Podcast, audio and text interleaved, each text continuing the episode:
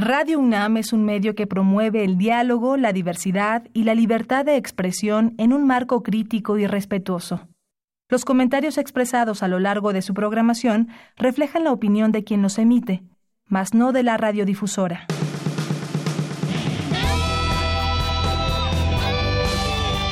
Prisma RU. Relatamos al mundo.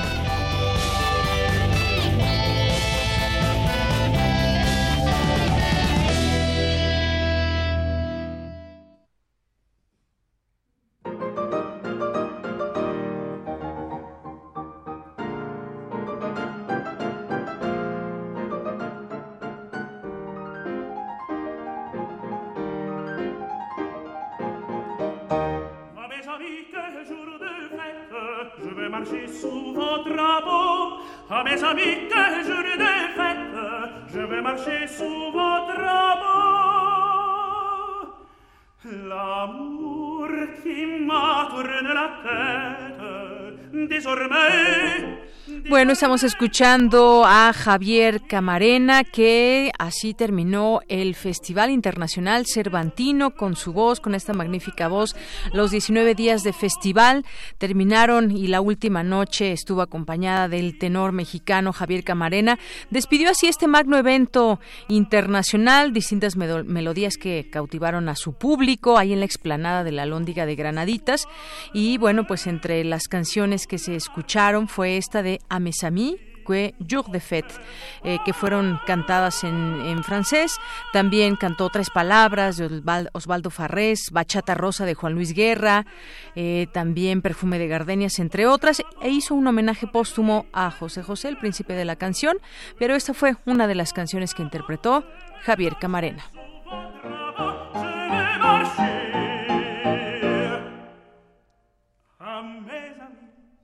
à mes amis, je vais marcher votre Drapeau. Bien, pues así comenzamos hoy esta emisión informativa de Prisma RU aquí en el 96.1 de FM. Esto es Radio UNAM. También nos escuchan en www.radio.unam.mx. Gracias por su compañía. Yo soy Deyanira Morán y a nombre de todo el equipo, pues estamos aquí presentes para llevarles hasta ustedes la información que consideramos más relevante para el análisis, notas informativas de México, de cultura, del mundo y más aquí en esta emisión. Hoy, en este lunes, los invitamos a que nos acompañen, no solamente este día, sino a lo largo de la semana. Hoy es lunes 28 de octubre. Ya nos vamos a ir despidiendo también esta semana de otro mes, el décimo mes de este año 2019.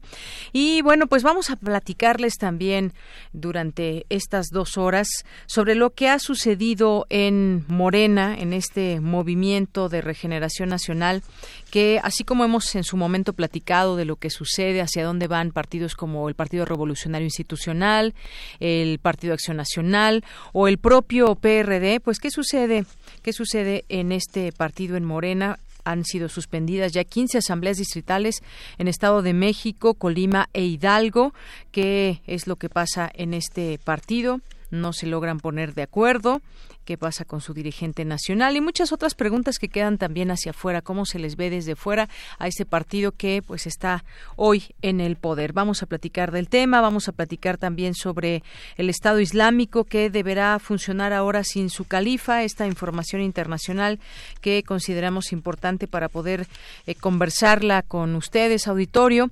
Eh, Estados Unidos prometió que no dejará de perseguir al grupo terrorista Estado Islámico a pesar de la muerte de su autodeclarado califa Abu Bakr al-Baghdadi en lo que fue descrito como una operación nocturna audaz y peligrosa en el noreste de Siria. Le tendremos esta información al análisis. En Cultura, Tamara nos va a platicar sobre el Festival de Cine de Terror Mórbido. Vamos a tener también en nuestra segunda hora una conversación sobre, sobre meditación, un libro que nos propone hacer, hacernos conscientes de nuestro presente. Y vamos a tener aquí a Gerardo Gali que es maestro de budismo zen. Vamos a platicar con él aquí en este espacio. Hoy es día de Gaceta UNAM, día de Cartografía RU, eh, con Otto Cázares, las actividades de la sala Julián Carrillo con Monserrat Muñoz.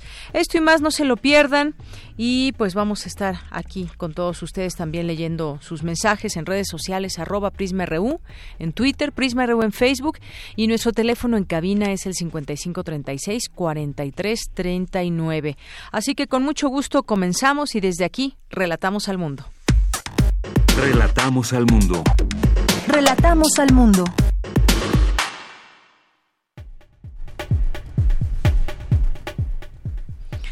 En los temas universitarios, la Facultad de Filosofía y Letras realiza jornada para analizar el panorama sobre los desafíos de programas educativos inclusivos. Mi compañera Virginia Sánchez nos tendrá los detalles. Analizan en la UNAM la regulación de la cannabis. Cindy Pérez nos tendrá la información. El nuevo etiquetado, etiquetado frontal en los productos no es suficiente para reducir el problema de sobrepeso y obesidad, señalan especialistas, y mi compañera Cristina Godínez nos tendrá aquí los detalles. Advierte Elena Álvarez Bulla, directora del CONACIT, que el sector científico y tecnológico se encuentra en replanteamiento para aumentar el número de científicos. Dulce García nos tendrá la información. En los temas nacionales, el presidente Andrés Manuel López Obrador descartó asistir a la toma de protesta de Jaime Bonilla como gobernador de Baja California el próximo 1 de noviembre ya el próximo viernes. La Suprema Corte de Justicia de la Nación admitió a trámite la controversia constitucional que interpuso el gobierno de Baja California para impugnar la ley Bonilla. De enero a septiembre, Pemex perdió 176 mil millones de pesos, siete veces más en comparación con que perdió en el mismo periodo del año anterior, de acuerdo con el último informe enviado a la Bolsa Mexicana de Valores. El subgobernador del Banco de México, Jonathan Heath, dijo que existe una elevada probabilidad de que la economía se contraiga en el tercer trimestre del año.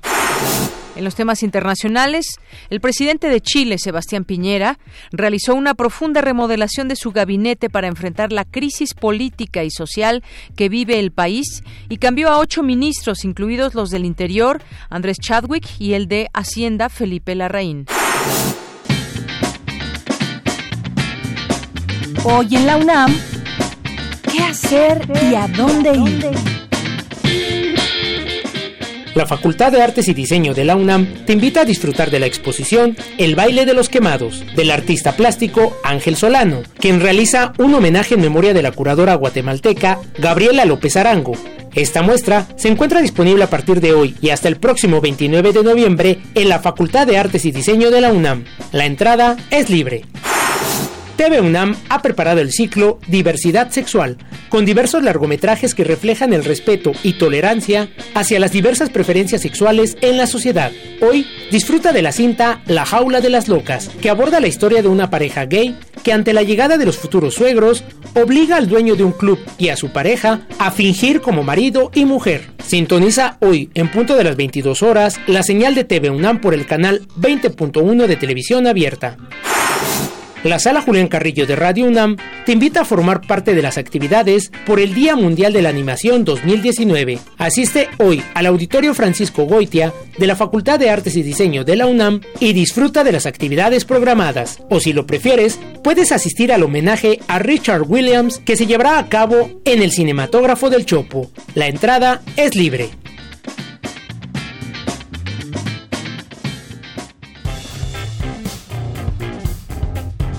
Campus RU.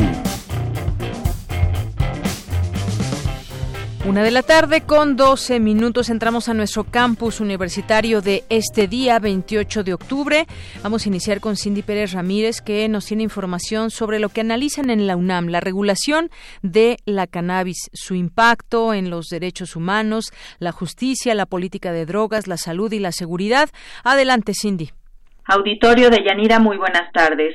En el marco de la discusión del anteproyecto de ley general para regular y controlar la cannabis para uso lúdico medicinal y de investigación, se llevó a cabo en el Instituto de Investigaciones Jurídicas de esta Casa de Estudios el Seminario Internacional La regulación de la cannabis y su impacto en los derechos humanos, la justicia, la política de drogas, la salud y la seguridad, en donde Imer Flores, coordinador del Observatorio de Legislación y Adjudicación del Instituto de Investigaciones Jurídicas, habló del Instituto Mexicano del Cannabis, entidad del Estado que tendría el control y la regulación de todos los actos inmersos en la nueva ley. Esta nueva dependencia sería un organismo descentralizado, sectorizado a la Secretaría de Gobernación y gozaría de autonomía técnica y de gestión. Entender muy bien que en el caso de una iniciativa pasada, la de la, senador, la entonces senadora Sánchez Cordero, ahora Secretaria de Gobernación, se hacía referencia a un instituto nacional, perdón, Instituto de Control y Regulación de la Cannabis, emulando el modelo uruguayo. Y le decía, bueno, de entrada hay que preguntarnos si queremos un instituto o no, bueno, o si con los tiempos de la 4T de austeridad van a crear un instituto o no. Y después tendríamos que preguntarnos qué naturaleza tendría que tener ese instituto. Si tiene que ser un instituto nacional o si tendríamos que quedarnos con un modelo federal eh, digamos, y, local, ¿no? Para que también un poco el tema de la problemática, cómo, cómo está el problema en, Colombia. Por su parte, el doctor Domingo Alberto Vital Díaz, coordinador de humanidades de la UNAM, señaló que este tema nos afecta a todos, por lo cual es necesario discutirlo desde la interdisciplina. Quiero citarles una frase de Gabriel García Márquez, quien nos dice la polémica no puede reducirse a la guerra contra la marihuana o la permisividad. Hay que tomar el toro por las astas, nos dice Gabriel García Márquez. ¿Cómo puede implementarse la legislación para poner fin a la guerra inútil, perniciosa y egoísta que los países consumidores infligen a los productores? Estoy seguro que la comparación específicamente con España, Canadá, Uruguay me parece que pueden resultar muy interesantes nos dice Oriol Romaní Alfonso, redimensionalizar los temas relacionados con las drogas a unos niveles que permitan su manejo por los distintos sectores sociales implicados, identificar los otros problemas sociales de manera que sepamos las variables sobre las que hay que actuar, son maneras de ganar terreno al oscurantismo del pensamiento único y de ponernos en mejores condiciones ahora y aquí respecto a los procesos de reajuste social relacionados con los problemas de globalización económica. De Yanira cabe señalar que el Senado solicitó a la Suprema Corte de Justicia de la Nación una prórroga de una semana para aprobar la ley sobre la regulación de cannabis, dado que el plazo que había puesto el máximo tribunal del país se cumplirá el próximo 31 de octubre. Estaremos pendientes de la información. Muy buenas tardes. Gracias, Cindy. Muy buenas tardes. Vamos a continuar ahora con mi compañera Virginia Sánchez. Invitan expertos a fomentar la inclusión de personas con discapacidad. Cuéntanos, Vicky. Buenas tardes. Hola, ¿qué tal? De ella, muy buenas tardes a ti al auditorio de Prisma RU. Así es, con el objetivo de visualizar la importancia de los derechos humanos de las personas con discapacidad, coadyuvar en su atención y conocer las iniciativas sobre el tema, el Comité de Atención a las Personas con Discapacidad de la UNAM, CADUNAM, llevó a cabo la octava jornada de inclusión y discapacidad en educación superior denominada Unámonos por la inclusión, que nadie se quede atrás.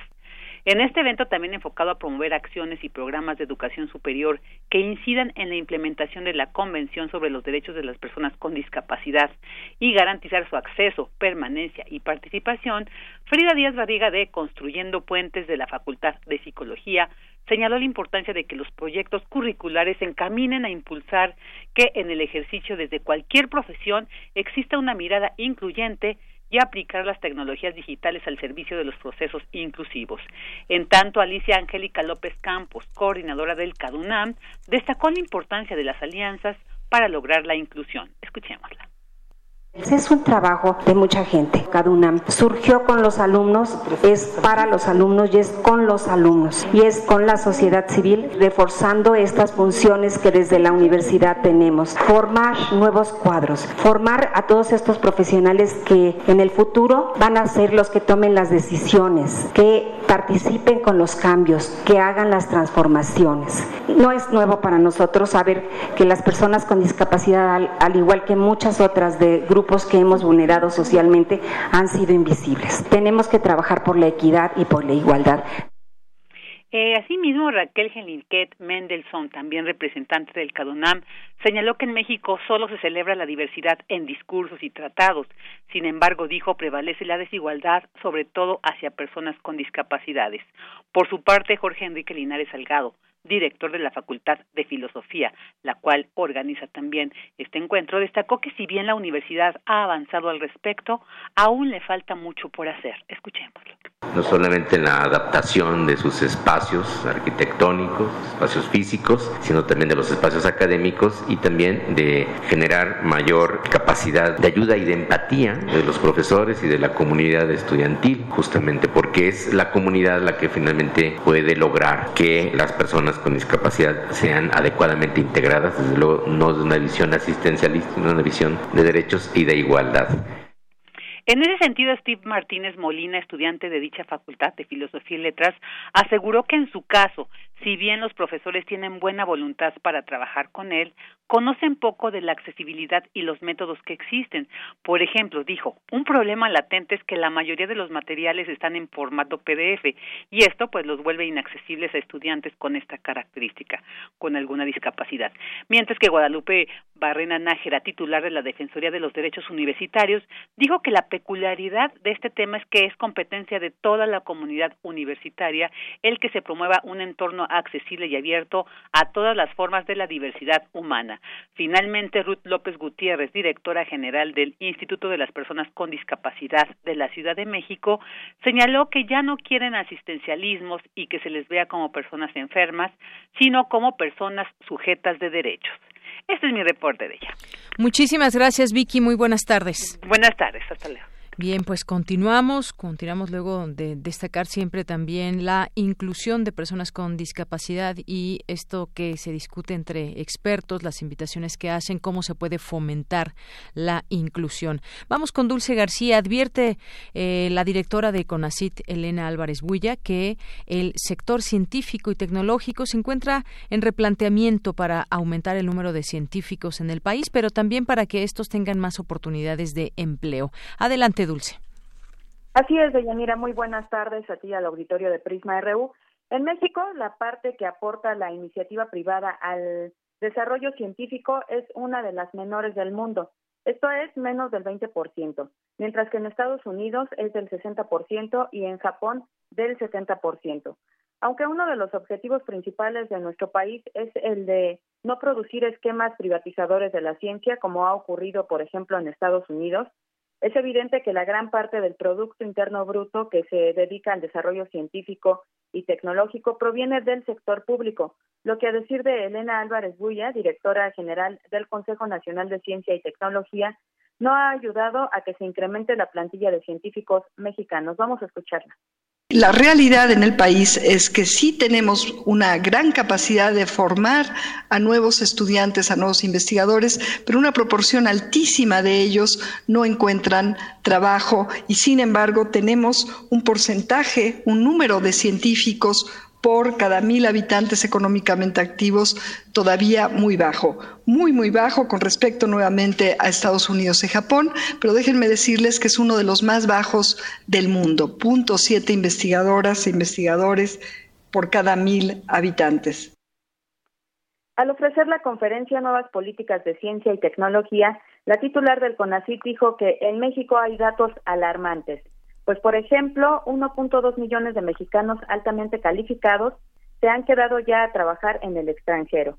Dijo que con dificultad se están cambiando las estructuras del sector científico y tecnológico en el país para lograr bienestar social y cuidado del medio ambiente, pero también para generar innovación a la par del desarrollo científico, pues advirtió que en administraciones pasadas los recursos se inclinaron hacia sectores privados. Escuchemos nuevamente de un solo programa de CONACIT en los seis años últimos, se transfirieron a la iniciativa privada más de 17 mil millones de pesos contra en los seis años menos de 3 mil millones de pesos aportados para el desarrollo de ciencia que se hace en más de un 98% de los casos en universidades como esta y en las universidades autónomas de los estados, es decir, en universidades públicas.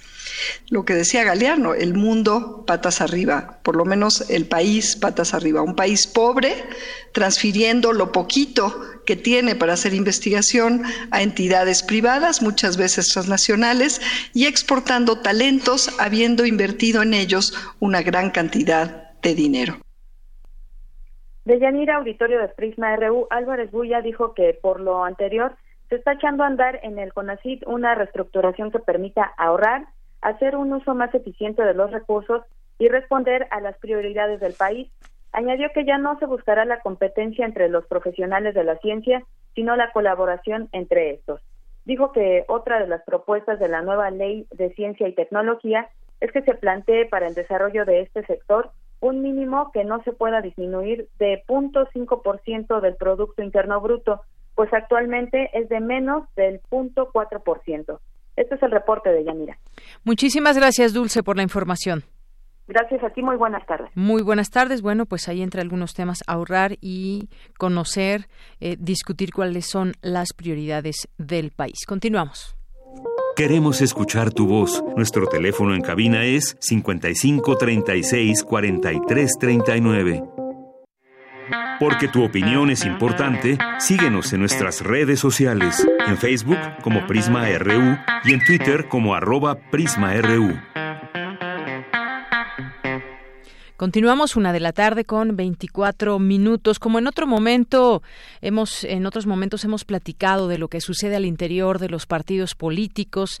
En su momento, cuando fue la definición de dirigente nacional del PRI, lo trajimos aquí a, a la mesa de análisis para saber qué, lo, qué es lo que sucede con un partido que en su momento, eh, pues fue un partido muy fuerte que gobernó a este país durante muchas décadas y que finalmente, pues estábamos viendo cómo pues cómo se hacía cada vez más pequeño hasta llegar ahora a esta elección donde tuvo pues también bastantes bastantes cosas de cuestionarse.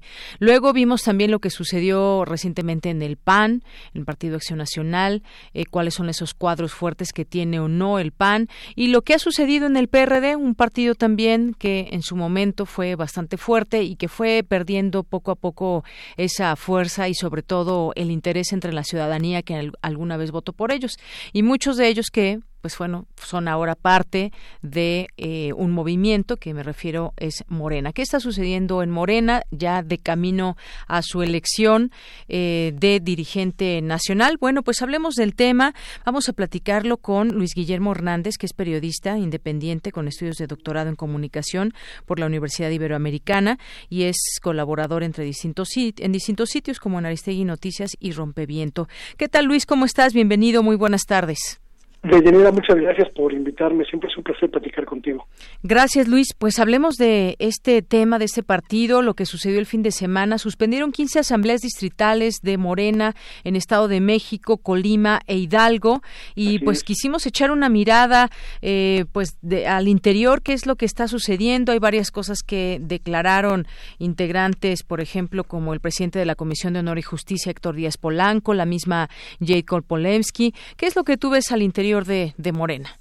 Yo lo que veo, lo que alcanzo a percibir a partir de los hechos que han ocurrido, no solo este fin de semana, Dianina, sino a lo largo de los últimos, de los últimos meses, es una, es una pugna, es una pugna interna, una verdadera lucha intestina eh, de un, de un movimiento que no ha terminado de institucionalizarse y que me parece que ese es su principal, su principal problema. Este, eh, Morena eh, tiene hoy la presidencia del país, la mayoría de la Cámara de Diputados y de Senadores, y tiene siete gobiernos estatales, pero no creó una estructura institucional para dirimir sus diferencias y sus procesos internos. Y hoy, hoy que, que resulta que ese espacio que crearon diferentes fuerzas y diferentes ideologías para un objetivo se convirtió en un terreno muy fértil, en un terreno muy rico, pues lo que ha ocurrido es el, el eh, que las fuerzas se han desatado y han desatado una pugna que no habíamos conocido antes en una en un movimiento de izquierda como como el de esta naturaleza, ¿no? Así es. Y bueno, yo diría también, visto quizás desde fuera, quienes están al tanto, que es mucha gente también que votó por ellos, tienen una, una oportunidad eh, aún de fortalecerse o de disminuirse, dependiendo cómo salgan o no victoriosos de esta elección. Hay varios eh, candidatos visibles y cada uno también cuenta con sus propios grupos, pero esta puede ser una, una oportunidad. Creo que la gente les ha dado eh, una gran confianza a través de su voto, pero sin embargo, tienen ante sí sí, o una oportunidad de fortalecerse o de disminuirse. Me parece que en esa, en esa disyuntiva que planteas es en donde radica principalmente el por qué está ocurriendo en este momento ese cisma en Morena, porque estamos hablando de que la nueva dirigencia, eh, quien, quien resulte finalmente eh, al frente del, del, partido, se va a encargar del proceso de elección interna de los eh, legisladores, de los diputados, que van a integrar la, la legislatura, la segunda parte del gobierno de López Obrador. Es un asunto bien importante. Ahí se va a definir qué eh, flujo de fuerzas van a, van a definir el rumbo de la segunda mitad de este sexenio. Pero además, esa dirigencia va a encarrilar la, los liderazgos que van a constituirse en la sucesión presidencial en el año 2024. Me parece que por eso la pugna es tan es tan fuerte y es tan preocupante en, ciertos en ciertos casos, porque estamos hablando de la fuerza política que va a acompañar a este gobierno en la segunda parte del sexenio. Exactamente, eso es un movimiento grande y hoy nos preguntamos qué tan bien o mal estructurado está en todo el país. Y bueno, pues hablando también de quienes pretenden estar al frente de la dirigencia, además de de, de Jacob Polemski que ha mostrado también pues esta intención de, de, seguir en el cargo, está Mario Delgado, está Berta Luján, como decíamos, cada uno con su propia eh, trayectoria, qué será lo mejor para este partido, pues es algo que tendrán que definir entre ellos. Fíjate que este este fin de semana ocurrió algo muy interesante. Eh, Jade Cole, eh, como como dirigente nacional sustituta, como dirigente, digamos, eh, este, interina, no podía participar en la elección en la elección interna porque no tenía una un, un, consejo distrital que la que la apoyara. Este fin de semana lo obtuvo. Y al momento de obtenerlo habló de algo que me parece que es bien importante habló de la posibilidad de nulificar la elección eh, la elección nacional de, de, Morena para sanear la estructura la estructura del movimiento y buscar una nueva forma de elegir a la siguiente dirigencia. Eso no se había planteado hasta ahora.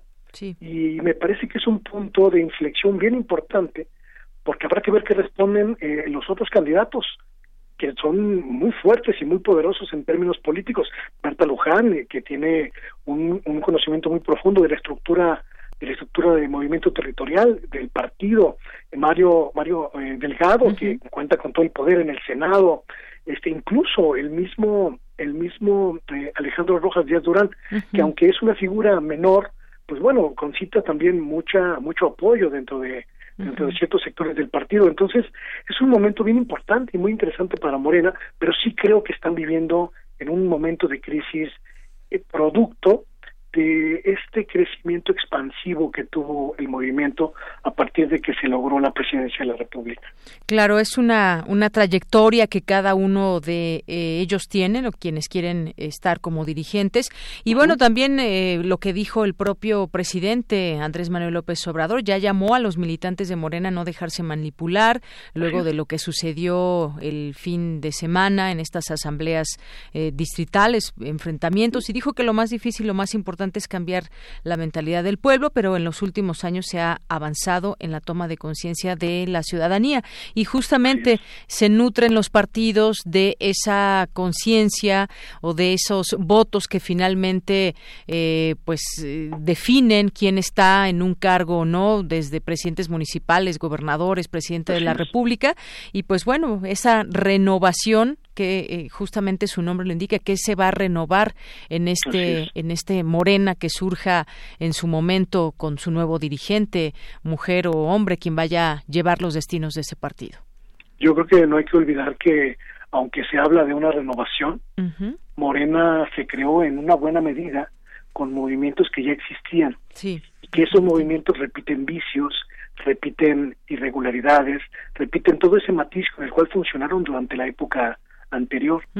Y eso, eso es lo que estamos viendo en este momento en juego. La pugna por la transformación real de la forma de hacer política y de la forma de aterrizar esa política en los movimientos sociales de todo el país, o la forma de entender que esto es un asunto de cuotas o esto es un asunto de ganancia para ciertos líderes, ¿no? Entonces me parece que es importantísimo observar cómo va a dirimir Morena esta, estas diferencias, porque ahí vamos a tener muchas claves de si realmente la transformación va a ser profunda o si solo va a ser pues un cambio de siglas, ¿no? Exactamente. Pues nos quedamos con esa, en esa disyuntiva. Será una pugna por la verdadera transformación que debe continuar eh, dentro de ese partido que así se ha erigido con esta cuarta transformación o por el poder y todo ese tema de cuotas que ya hemos visto en otros momentos con otros partidos y que a final de cuentas pues ya vemos cuál ha sido el destino de muchos de estos partidos que en su momento pues se alzaban con eh, eh, el poder pero que ahora pues están bastante disminuidos. Así que si tienen ante sí un reto y ya estaremos viendo qué sucede en próximos días y meses. Luis. Ya lo estaremos viendo, será muy interesante, Deyanira. Así es. Luis, pues muchísimas gracias por estar con nosotros aquí en Prisma RU. Muchas gracias a todo el auditorio de Prisma. Muchas gracias por la llamada. Buenas tardes. Hasta luego. Muy buenas tardes. Luis Guillermo Hernández es periodista independiente con estudios de doctorado en comunicación por la Universidad Iberoamericana y pues bueno discutir estos estos temas eh, es interesante. Cómo cuál es el nacimiento, cuál es el desarrollo o en todo caso también cuando los partidos desaparecen y por qué desaparecen y bueno pues ante sí hay esta disyuntiva. ¿Qué sucederá con este partido? Pues lo veremos, lo veremos y lo seguiremos discutiendo. Tu opinión es muy importante. Escríbenos al correo electrónico prisma.radiounam@gmail.com. Queremos escuchar tu voz. Nuestro teléfono en cabina es 55 36 43 39. Continuamos una de la tarde con 35 minutos. Gracias por continuar con nosotros. Bueno, pues el autodenominado Estado Islámico se quedó sin su califa Abu Bakr al-Baghdadi, el hombre más buscado del mundo que ha muerto. Estados Unidos dice que no dejará de perseguir a este grupo terrorista a pesar de la muerte de su autodeclarado califa en lo que fue descrito como una operación nocturna audaz y peligrosa en el noreste de Siria. Hablemos del tema, qué significa esta muerte, qué significa también para el propio Estado Islámico, para el mundo, para Estados Unidos. Ya está en la línea telefónica, le agradezco mucho, nos tome esta llamada. Tariq Serawi, él es internacionalista de la Universidad Iberoamericana. ¿Qué tal, doctor? Bienvenido, muy buenas tardes. Hola, ¿qué tal? Muy buenas tardes. ¿Qué tal? Pues quisiéramos.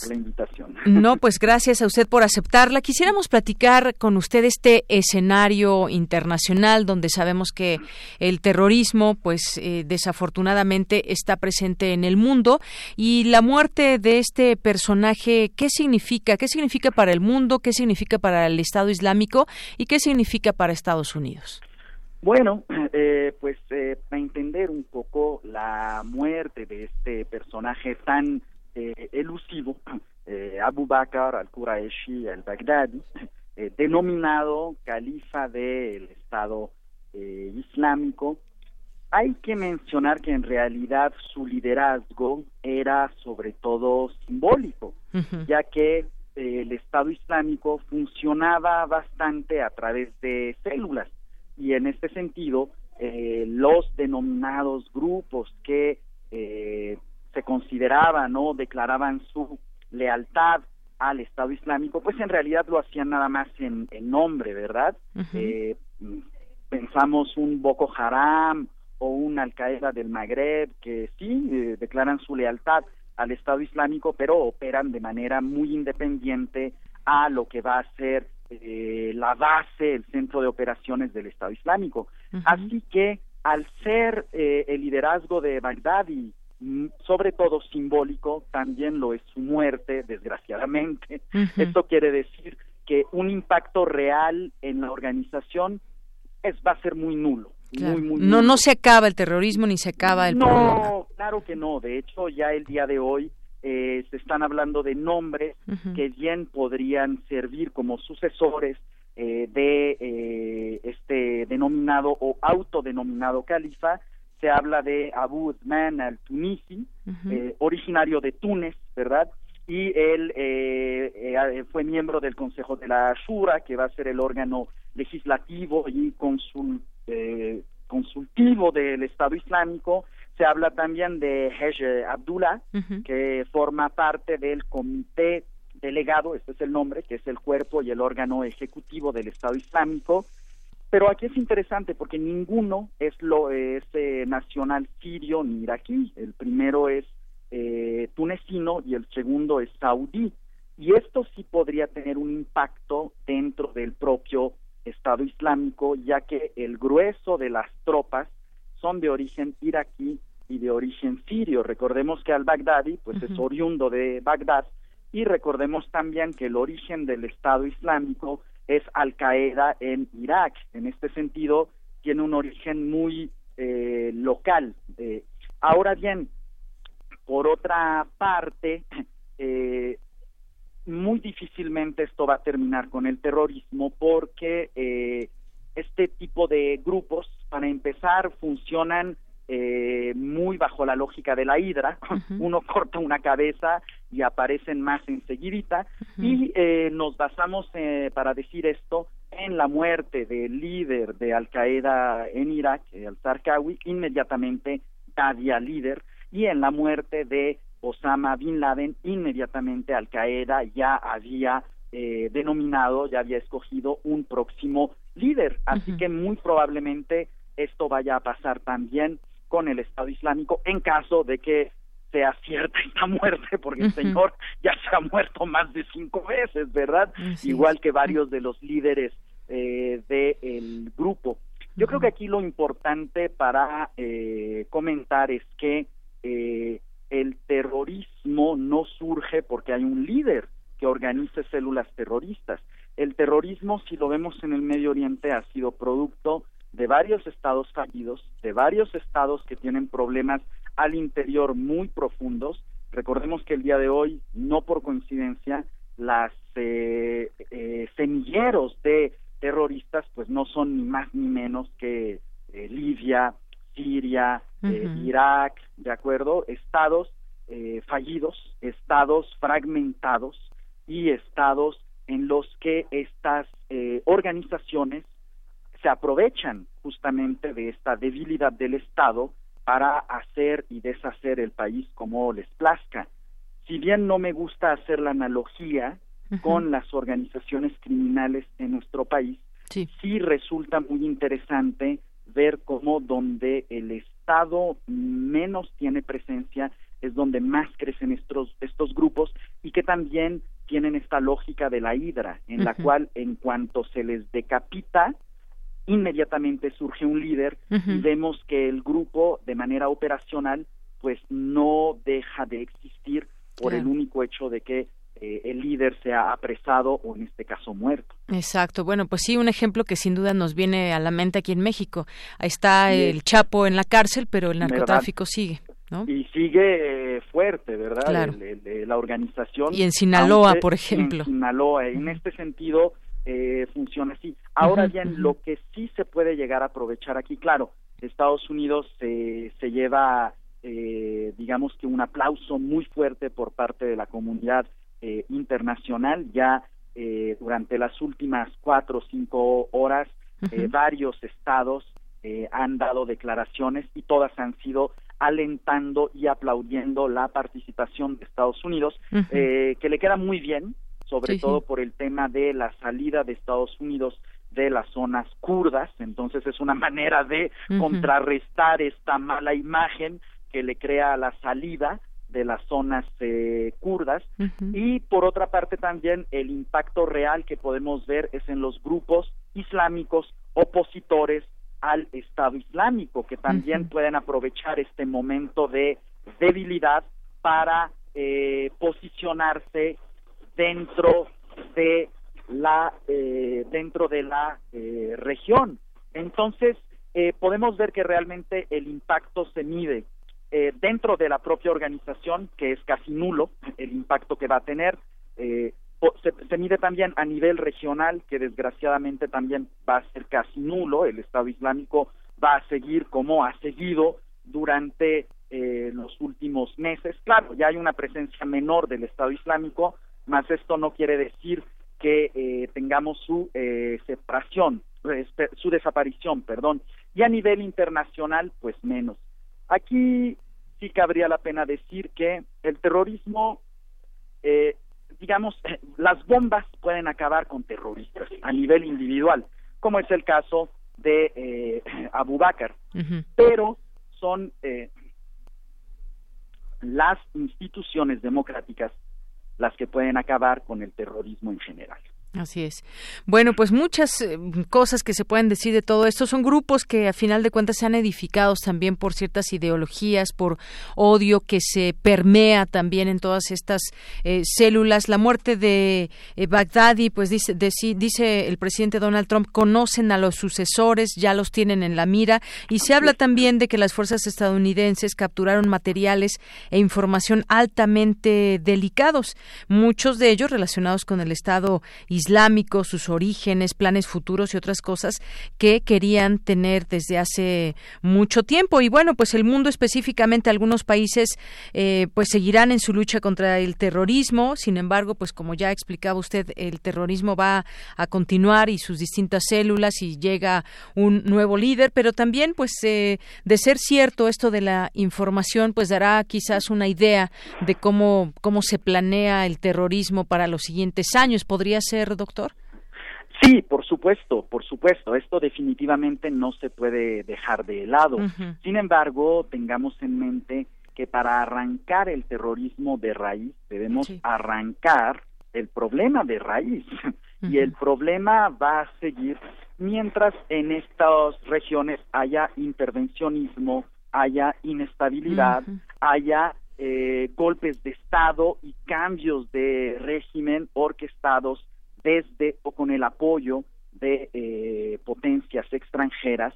Como Estados mientras Unidos. exista la desestabilidad, va a haber grupos eh, insurgentes, va a haber grupos terroristas que eh, van a aprovecharse de una situación en la cual tenemos totalmente desestabilidad política, económica y sobre todo eh, social. Y esto es lo que a mí me preocupa, que no se ha entendido alguno eh, eh, de, todavía por parte de las potencias que el terrorismo no se ataca solamente con violencia y con bombas, porque se puede desmantelar al Estado Islámico, pero mañana, si siguen las causas ahí, para la aparición de nuevos grupos, mañana podemos tener un grupo que sea peor. Lo vimos, por ejemplo, cuando se desmantela o se busca desmantelar al eh, Al Qaeda y surge algo peor que fue el Estado Islámico. Esa es mi preocupación más grande. Sí, esa es una gran preocupación mundial y pues un Estado Islámico que ha demostrado ser un grupo terrorista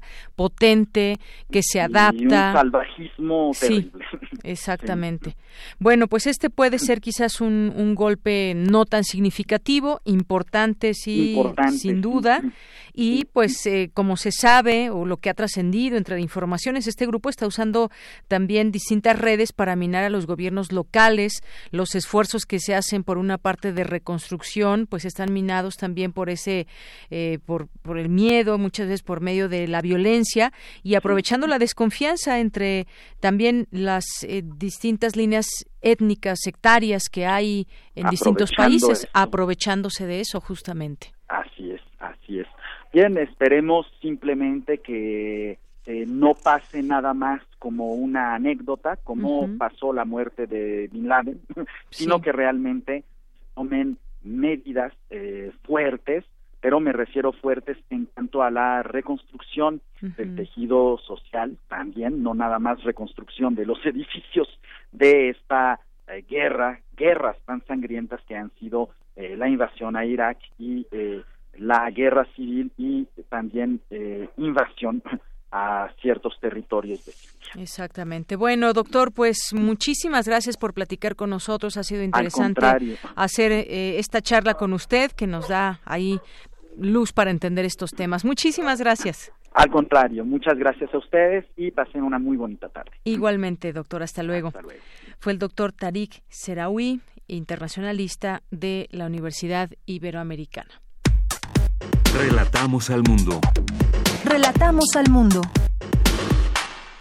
Bien, continuamos después de la información internacional. Algunos datos interesantes a nivel nacional. Bueno, pues ayer estuvo Salman Rushdie allá en la Feria Internacional del Libro de Oaxaca y habló, habló de varias cosas, entre ellas sobre la migración, cómo se entiende ahora. Dice que él ha sido toda su vida migrante.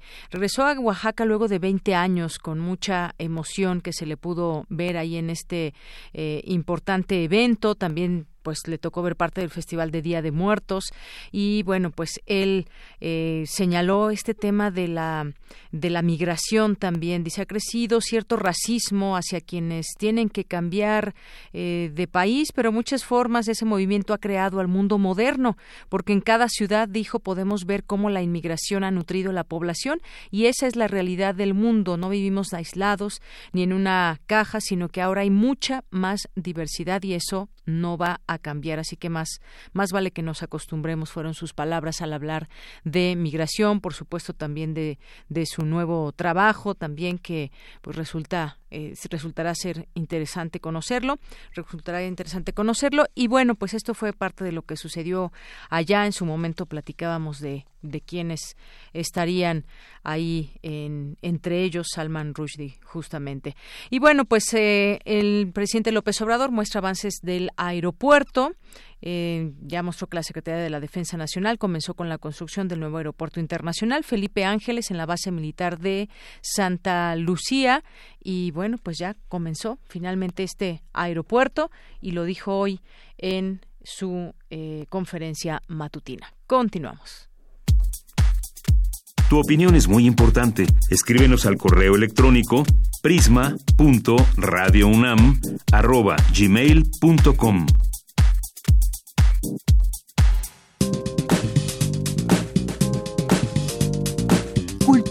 RU.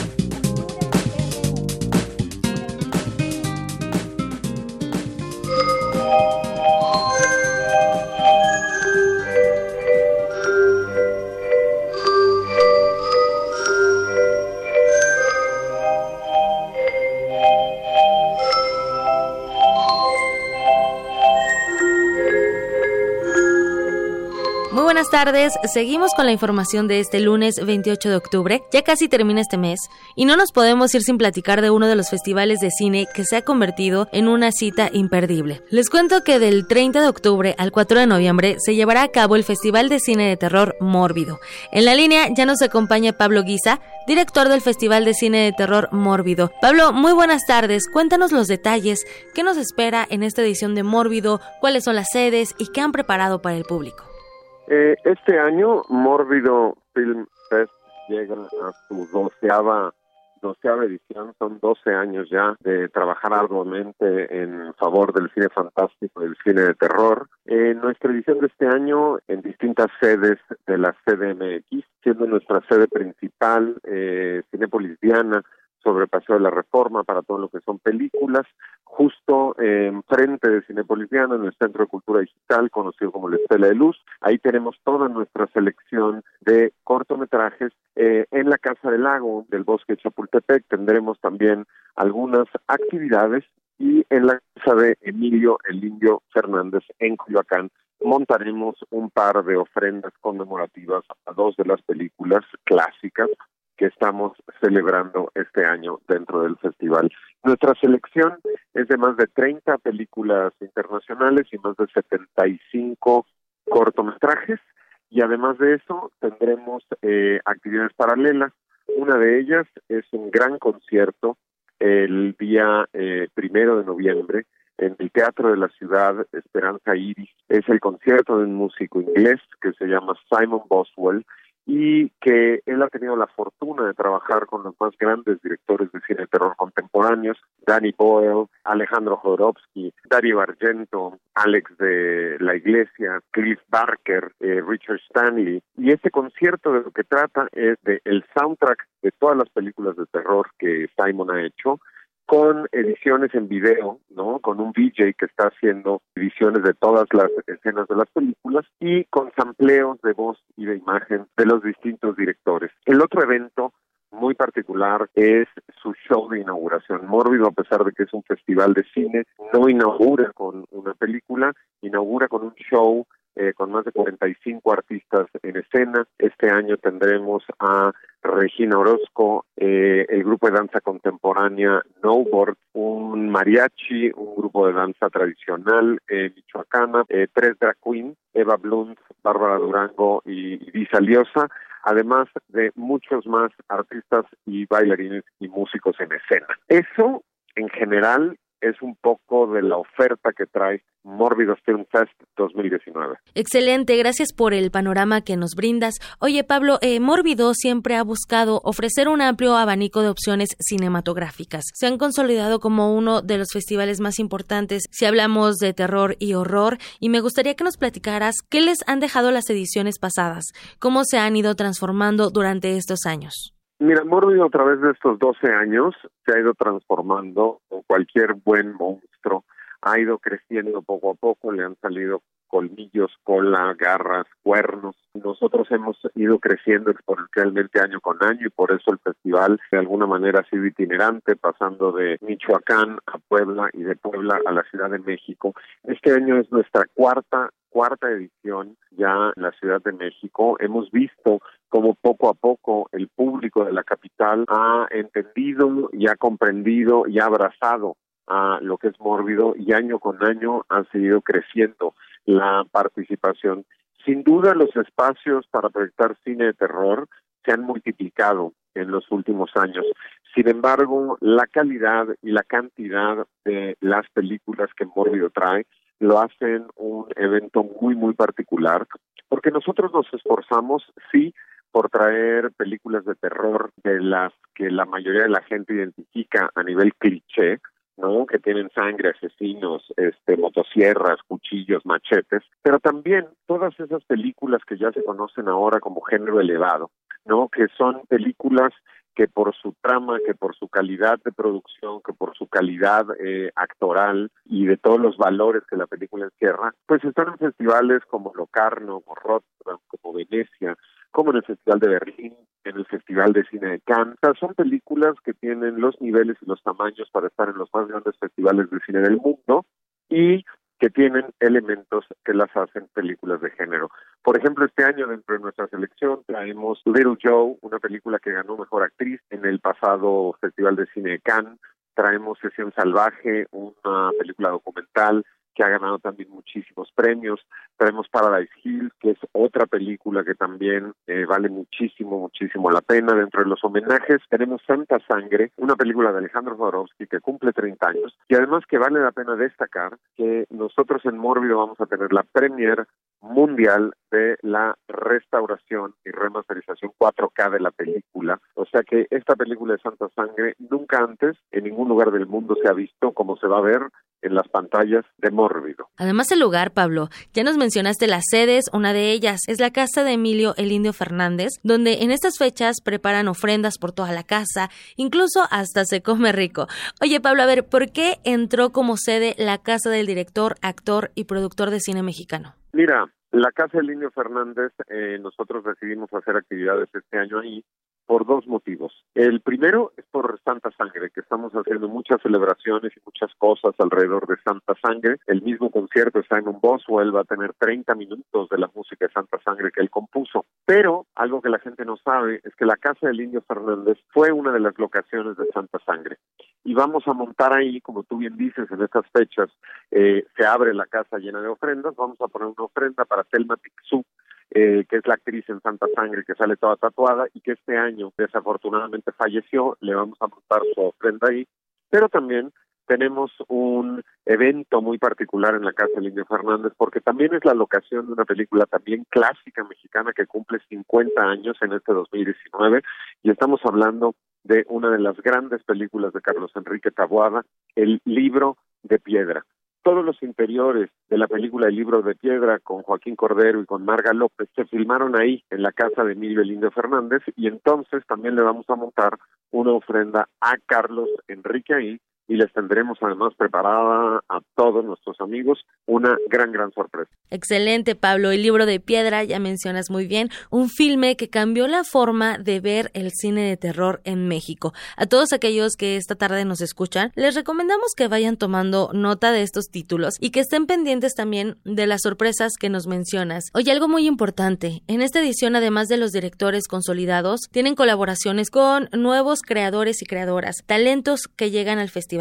¿Qué nos puedes decir de la producción nacional en este rubro, Pablo? Sin duda, sin duda México ha sido una potencia a nivel histórico en la producción de cine fantástico y de terror, simplemente con los ejemplos de Santa Sangre y el libro de piedra tenemos, pero también como la temática de este año del festival es el agua, vamos a mostrar una película que se llama Tintorera, una película de René Cardona Jr. con Andrés García y Hugo Stiglitz, una película que no se ha visto en pantallas de cine en décadas y la vamos a tener dentro de la programación también del festival. A destacar, sin duda, la gran participación este año que tenemos de jóvenes mexicanos y latinoamericanos con sus primeras y segundas películas y un, un punto muy especial y que nos da mucho gusto es la participación de mujeres. Este año es el año en el que Morbido ha tenido a más directoras mujeres presentando sus películas. Diablo Rojo de Panamá, Matar al, Dragón de Argentina, Piedra, Papel y Tijeras de Argentina, Paradise Hills de España. Una gran cantidad de mujeres directoras y productoras estarán participando con nosotros este año en el festival y una película que no puedo dejar de mencionar porque es una joya absoluta que vamos a traer es eh, Colors Out of Space, una película que es el regreso a la pantalla grande de eh, Richard Stanley, un director de culto, una película producida por Spectral Vision, la productora de Laia Wood, que eh, la hizo el mismo equipo de producción que hizo Mandy y que el protagonista de la película es Nicolas Cage, una película que eh, estuvo en el pasado Festival de Cine Sundance, que estuvo también en el Toronto Midnight Madness y que la premier latinoamericana la tenemos en Mórbido, Richard Stanley, Nicolas Cage, gran película, no se la pueden perder. Pero para nada, no nos podemos perder Mórbido, son cinco días de cine de terror. Pablo Guisa, director del Festival de Cine de Terror Mórbido, gracias por tomar la llamada y también muchas gracias por contarnos parte de lo que veremos en esta edición. Muchísimas gracias a ustedes. Dos cosas nada más a, incluir. Toda la programación, todas las actividades, todos los eventos los pueden consultar en nuestras redes sociales. Estamos como arroba mórbido fest. Y si quieren ir al concierto de Simon Boswell en el Teatro de la Ciudad el día primero o si quieren acompañarnos en nuestro show de inauguración el día 30. Lo único que tienen que hacer es mandarnos un correo a boletosmórbido2019 arroba solicitar sus boletos y ahí nos vemos. Ahí nos vemos. Manden correo boletosmórbido2019 arroba gmail.com. Vayan al concierto inaugural, disfruten de las proyecciones especiales. Ahí les dejamos esta excelente opción. Gracias, Pablo Guisa. A ustedes. Pablo Guisa es director del Festival de Cine de Terror Mórbido. Hasta aquí la información y les deseo que tengan una excelente tarde. Y nos vamos al corte de las 2 de la tarde. Regresamos a la segunda hora de Prisma RU con más información. Prisma RU. Relatamos al mundo. 2019. 100 años del nacimiento de Doris Lessing, Premio Nobel de Literatura. ¿Cuál es la diferencia entre un gato de la ciudad y un gato del campo? ¿Cuáles son sus hábitos? ¿Qué nos pueden enseñar? Doris Lessing nos muestra un entramado de historias que conforman su más vívido recuerdo de aquella naturaleza felina con la que la humanidad ha estado tan cerca desde hace tantos años. Yo creo que Lessing lo que tiene es, digamos, primero una gran producción literaria, luego muy variada, y luego era una intelectual completa, ¿me entiendes? O sea, era una conocedora de la literatura inglesa, norteamericana, pero sobre todo una conocedora de su propia obra, ¿no? Hernán Lara Zavala, escritor. Doris Lessing, 96.1 FM, Radio UNAM, Experiencia Sonora. Mi INE está hecho de las primeras voces que exigieron libertad de elección y de expresión. Mi INE está hecho de esas cosas del pasado que no queremos repetir y del futuro que queremos construir. Mi INE cumple 29 años de garantizar el derecho a elecciones libres y que todas las voces cuenten. Mi INE es lo que soy. Yo me identifico con la democracia. Si ya cumpliste 18 años, inscríbete al padrón electoral y obtén tu INE. Infórmate en INE.mx. Contamos todas, contamos todos. INE.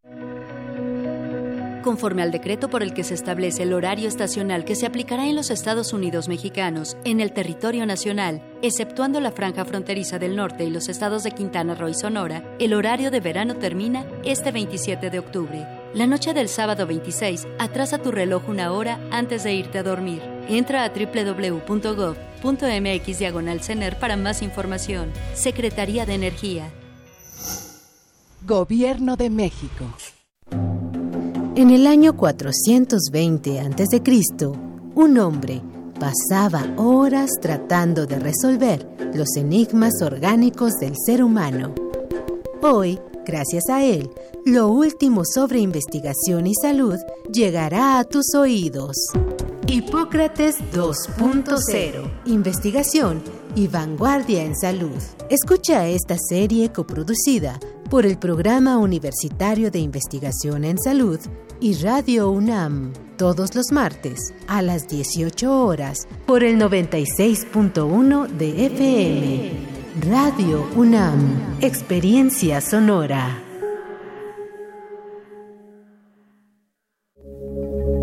¿Qué puede representar el color blanco? ¿Es la ausencia de color o la síntesis de todos los colores? ¿O será el vacío lleno de todo significado?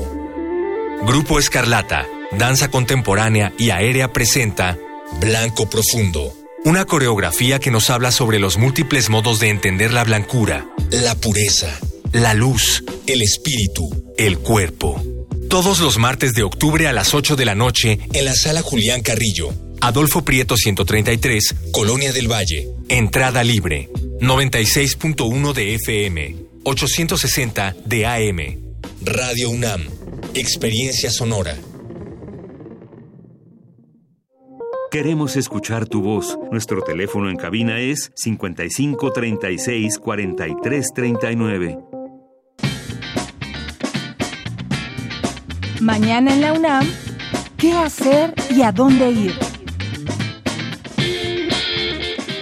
La Facultad de Ingeniería te invita a la jornada académica Día de Canadá en la UNAM, donde podrás conocer la oferta educativa de posgrados en este país norteamericano, así como las oportunidades clave para el mercado laboral internacional. Asiste mañana martes 29 de octubre de 11 a 17 horas al auditorio de la Facultad de Ingeniería en Ciudad Universitaria.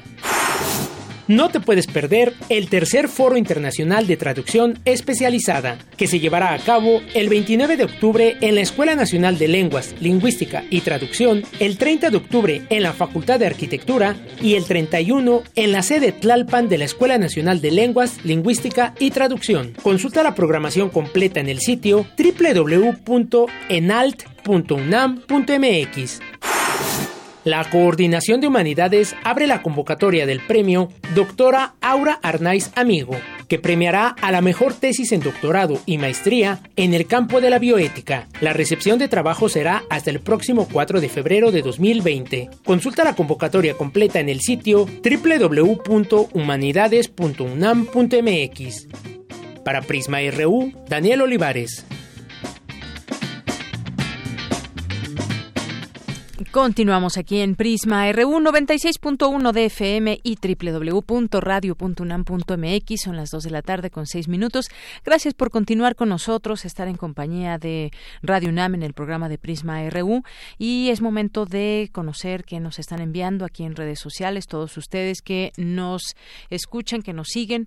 Muchas gracias por estar ahí. Pues además recordarles que quienes se ganaron boletos para los Pumas ya pueden pasar a recogerlos desde hoy y mañana, por supuesto antes de las 5, recuerden, bueno, hasta las 5 de la tarde como límite para que se vayan a disfrutar el partido de Pumas contra Atlas, que no le ha ido muy bien a los Pumas, por supuesto, pero quizás con su energía, porras y goyas les pueda ir mejor a los Pumas, claro, y con un, una buena dirección técnica y con mucha, eh, con mucha preparación, sobre todo, para que puedan enfrentar al rival. Bueno, ya nos platicarán y si pueden, mándenos fotos también. Muchas gracias.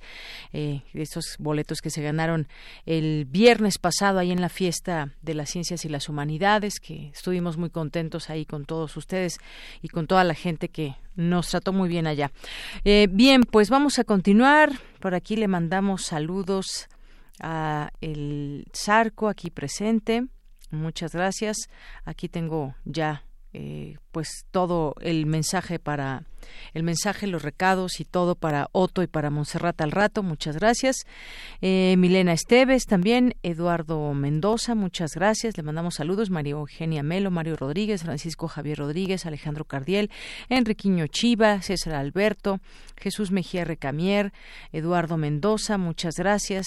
Gracias a más 52 Efren que nos dice aplauso de la comunidad internacional Estados Unidos cuando fueron ellos los creadores de los grupos terroristas. Qué mérito tiene destruir a, sus propia, a su propia creación. Hoy Bagdadi no les sirve y lo destruyen, junto con las pruebas que los incrimina, los bombardeos no son fortuitos. Saludos. Sí, es un buen planteamiento también. Muchas gracias, más 52 y Fren. Eh, es un tema bastante complejo que habremos de seguir platicando en otro momento. ¿Quiénes, por ejemplo, son los aliados de estos de estos grupos también, pero sobre todo este planteamiento de Estados Unidos? Muchas gracias.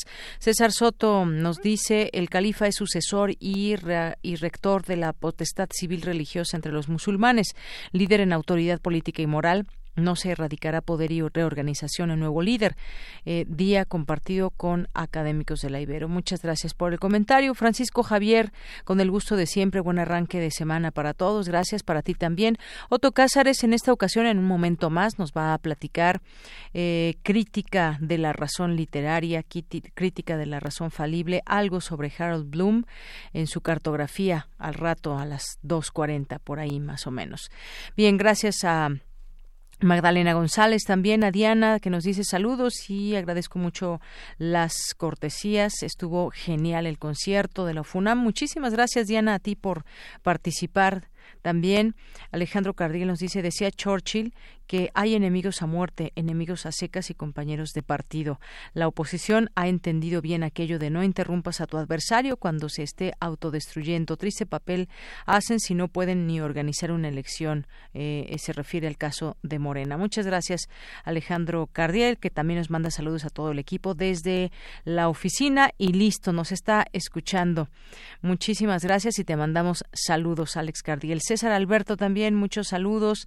Gracias por estar aquí eh, presentes y aquí seguimos leyéndolos y estamos atentos a todos sus comentarios. Vamos a continuar ahora con la información con mi compañera Cristina Godínez. Advierten especialistas de la UNAM que es insuficiente el etiquetado de alimentos y bebidas para enfrentar la obesidad en México. Adelante, Cristina. Deyanira, muy buenas tardes. Un saludo para ti y para nuestro auditorio. La semana pasada, en el Senado se aprobó la ley para el etiquetado de productos, la cual establece que en la etiqueta frontal de los alimentos se especifique el contenido de azúcares, grasas y sodio, así como de calorías.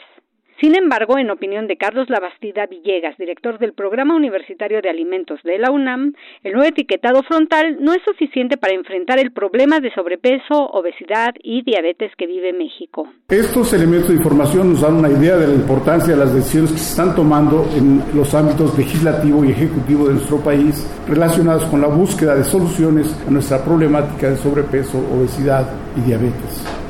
Sin embargo, debemos considerar que, a pesar del gran impacto que estas medidas pueden tener, teniendo en consideración que el problema del sobrepeso y la obesidad es complejo y multifactorial, no va a ser suficiente hacer más comprensible la información del etiquetado de los alimentos y bebidas preenvasados para enfrentarlo.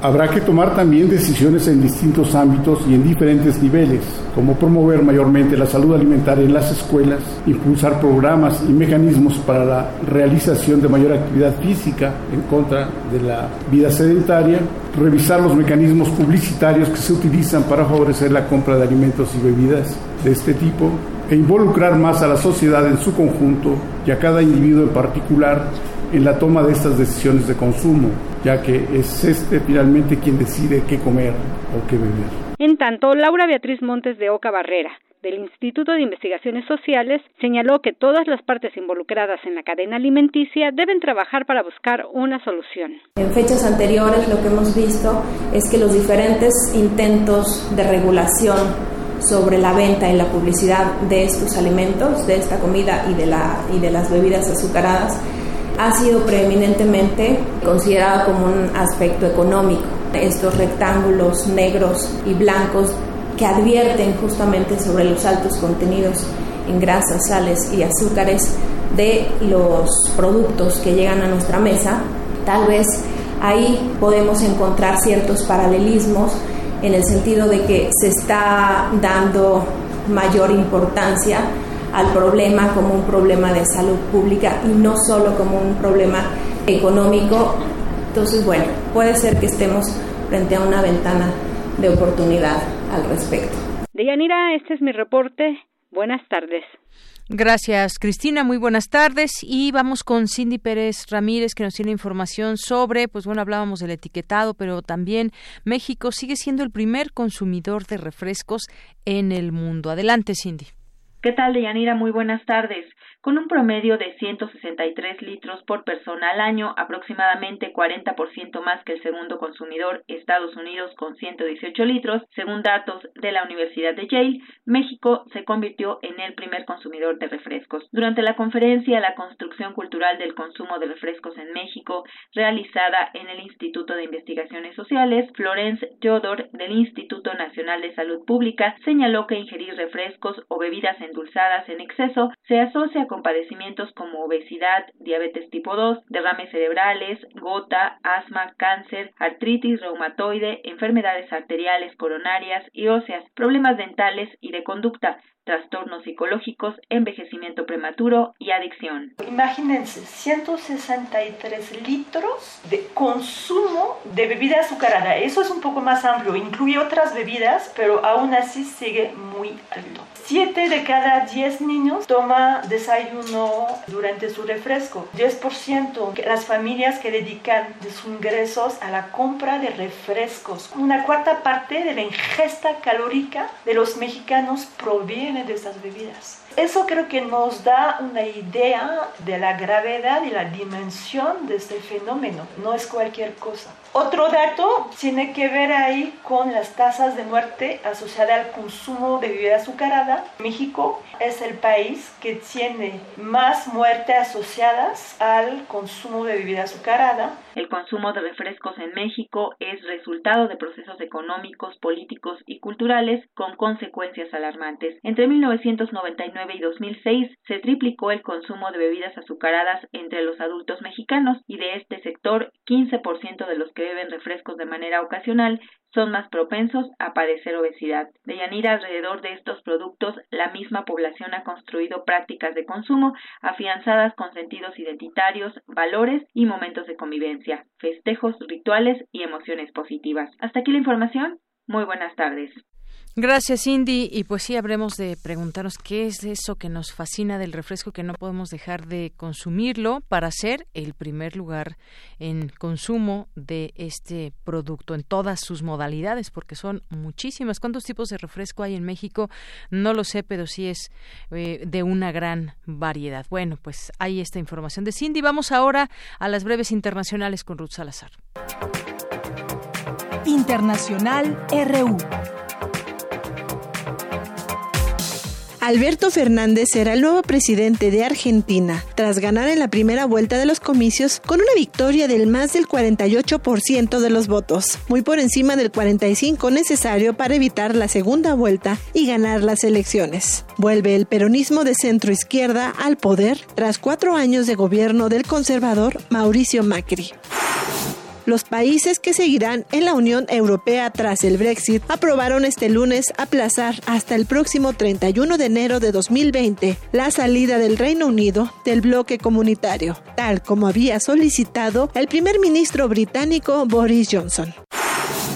El presidente estadounidense Donald Trump anunció la muerte de Abu Bakr al-Baghdadi, líder del grupo Estado Islámico desde 2010. El mandatario describió con todo detalle cómo se suicidó el jefe yihadista cuando fuerzas estadounidenses le rodearon durante una incursión aérea en la provincia siria de Ildivid. El nuevo gabinete ministerial del presidente chileno Sebastián Piñera tiene ocho nuevos funcionarios y otros 16 que fueron reafirmados en sus cargos. En medio de las protestas que se mantienen hasta este lunes y reclaman un cambio de modelo económico y social en la nación sudamericana. Una multitudinaria marcha de mineros sindicalizados recorrió hoy las calles de la ciudad de La Paz en respaldo al triunfo electoral del presidente de Bolivia, Evo Morales, en los pasados comicios generales del 20 de octubre. En tanto, en Paraguay, la Federación Nacional Campesina se moviliza en ocho departamentos de esa nación sudamericana contra los despojos y la excesiva represión policial perpetrada por el Ejecutivo paraguayo. Relatamos al mundo. Relatamos al mundo. Porque tu opinión es importante, síguenos en nuestras redes sociales, en Facebook como Prisma RU y en Twitter como arroba PrismaRU. Queremos escuchar tu voz. Nuestro teléfono en cabina es 55 36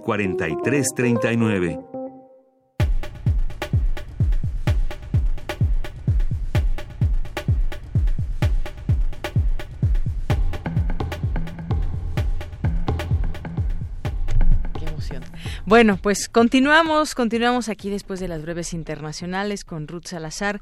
Como les habíamos dicho al inicio de esta emisión, platicaríamos eh, de este libro que tengo en mis manos de Shud Subieta, que es Mindfulness, Atención Plena, cómo vivir en el presente paso a paso. Y pues nos acompaña el editor de este libro, que es Gerardo Gali, que es maestro de budismo zen y eh, director general de la editorial Pax justamente. ¿Qué tal, Gerardo? Bienvenido. Gracias y me da mucho gusto estar al aire, al aire en una cabina, porque siempre me parece mágico estar aquí hablando en un micrófono y de pronto quién sabe cuánta gente esté oyendo o no oyendo y me parece siempre me, es mágico esto. es mágico claro y además bueno estamos viviendo como tuve oportunidad de leer en el libro de estar siendo conscientes de nuestro presente, de qué, de qué mensaje le vamos a dejar a nuestro público que nos esté escuchando. Y a mí me gustaría pues que, que nos hables de este libro que pues nos remite a la concentración que nos remite a la meditación. Es la meditación que es una práctica que se ha extendido, pero que pocos logran hacerla de manera consciente y de manera correcta. Hay distintos pasos que nos eh, que se nos enseña a través de este libro que nos propone, pero me gustaría que nos que nos, nos des un, un panorama general primero del libro para ir empezando a hablar de temas en particular. El, el mindfulness o atención plena que, que es el nombre en español pero mucha gente prefiere el mindfulness, que es una palabra en inglés. Quiere decir que estamos totalmente, en inglés, que estamos totalmente presentes. Y esto viene, es una práctica que viene de la escuela, eh, sobre todo de la escuela Vipassana, es una práctica Vipassana que viene del sudeste de Asia, pero en, en, en todo Oriente, en la India hasta China, hay una diversidad de corrientes de cómo se puede hacer o no hacer esta práctica. Pero eh, la que más ha arraigado en Occidente es esta atención plena, en donde simplemente estamos eh, siguiendo nuestra respiración, con una espalda derecha, con la mirada baja y, y tratando de simplemente estar simplemente de ser. Ah, lo que sucede es que nuestros pensamientos se nos meten en la cabeza, ¿no? se meten en nuestra meditación muchas ideas que no tienen nada que ver con nuestro presente. Así es. Y entonces el esfuerzo no es empezarle a gritar a los... Lo que no queremos hacer es gritarle a los pensamientos, ya váyanse, ya váyanse, ya váyanse. que eso es otro pensamiento en sí mismo y es una actitud de yo y lo otro, ¿no? Y entonces no se trata de seguir en esta dualidad de yo y lo que está afuera, sino se trata de que lo de yo y lo de afuera somos una sola cosa. Así o sea, estamos totalmente plenos, totalmente metidos y entonces eh, cuando cuando hacemos esto es simplemente seguir la respiración, estar totalmente alerta a la respiración y poder concentrarnos para realmente poder entrar a un estado de concentración en donde nos permite entonces modificar las conductas o los patrones o los dolores o lo que queramos modificar nuestra vida. Lo ideal es no tener que querer nada, ¿no? Lo ideal es pues simplemente hacerlo por el placer o por el gusto de simplemente estar ahí. Esa es la mejor meditación. Pero eh, sí se ha encontrado que tiene una diversidad de usos que en Occidente es lo que se han fijado más, que es ayuda a evitar el dolor, ayuda a evitar estados depresivos, ayuda a evitar este dolor emocional. Así es, dolor emocional, que es un padecimiento que se tiene, yo creo que en todo el mundo, millones de personas. ¿Por qué es importante meditar y además hay que tener en cuenta pues las distintas eh, dimensiones de la conciencia? Primero la conciencia de uno mismo, la conciencia de nuestro entorno, de otros seres vivos y la conciencia de la realidad. Esa no es otra cosa de lo que estamos hablando más que esa atención consciente de lo que nos pasa. ¿Y por qué, por qué es importante, por qué se recomienda esta meditación? Eh, hacer meditación. Hacer meditación porque a través de la meditación podemos llegar a estados profundos de concentración y en esos estados de concentración podemos modificar cómo respondemos a la realidad. En lugar de responder a la realidad, por ejemplo, si, si uno tiene un dolor de cabeza y uno medita, se puede quitar el dolor de cabeza y, y se quita básicamente porque en lugar de decirle dolor, vete, dolor, salte, dolor, no me dejas pensar, dolor, estoy muy incómodo, lo que en lugar de hacer eso, que es poner el dolor afuera de nosotros y nosotros eh, como dos cosas, ¿no? Simplemente si, si nos concentramos, relajamos y estamos presentes, el dolor simplemente se va o se va con mucha más facilidad a que si estamos peleándonos con él. O, o quizás entender el origen del el dolor, podría ser. O entender ¿Qué me está causando ese dolor? Sí, sí. y que puede ser un dolor físico, un dolor de cabeza y puede ser un dolor emocional. Puede ser un dolor físico, puede ser un dolor emocional, puede ser un dolor espiritual. este, tiene, tiene muchas vertientes. Eh, el, el, el dolor es, desde esta práctica, eh, un gran maestro. Así es. Y bueno, hay varias, eh, digamos, etapas que debemos pasar para eh, llegar a una meditación, digamos, profunda o cada vez mejorar la práctica de la meditación. Se hace con distintos ejercicios que no son tan difíciles. no los he practicado aún, solamente los leí como parte de este libro. Quizás lo que entendemos como meditar muchas veces ya lo hemos quizás practicado, no no es algo no es algo nuevo para mucha gente que nos esté escuchando, pero por eso le preguntaba qué qué significa eh, meditar, pero son varias etapas donde que nos ayudan y que nos permiten eh, ser conscientes de lo que queremos. Además, finalmente todo esto trata de generar un un, amor interno y, y, generar un amor hacia hacia el exterior. Eh, sí, podemos decir eso, y lo, lo importante, hay, hay básicamente dos tipos de meditación. Uno son las meditaciones guiadas, donde se ve la, se escucha la voz de una persona que dice ahora es esto y ahora vas a ver esto y ahora fíjate en tu esto y fíjate en aquello y un poco cuando vamos a la clase de yoga y se deja al final esta práctica de la meditación. Así es, así es. Eso es un ejemplo. Este que son son meditaciones guiadas y buscan el amor y buscan la amistad y buscan la... Y el otro es simplemente sentarse y seguir la respiración. Tratar de soltar todo lo que surge. Y lo difícil es soltar lo que surge. porque surgen muchas cosas. ¿no? Uno se acuerda que, ay, dejé la olla de los frijoles, ¿cómo es posible? O no la dejé, ¿no? Y entonces ya está uno distraído en las actividades cotidianas que si uno hizo o no hizo. ¿no? Ay, llevé a mis hijos a la escuela, pero él dejaron un libro aquí, la necesitan y entonces es un desastre.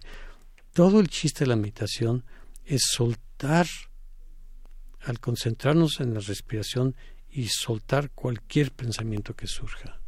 Esa es la mejor meditación. Esa es la mejor meditación. Y se habla, por ejemplo, de un término que me gustaría que nos platicara un poco, el meta bhavana. No sé si lo pronuncio bien, sí. pero ¿qué, qué, qué significa esto?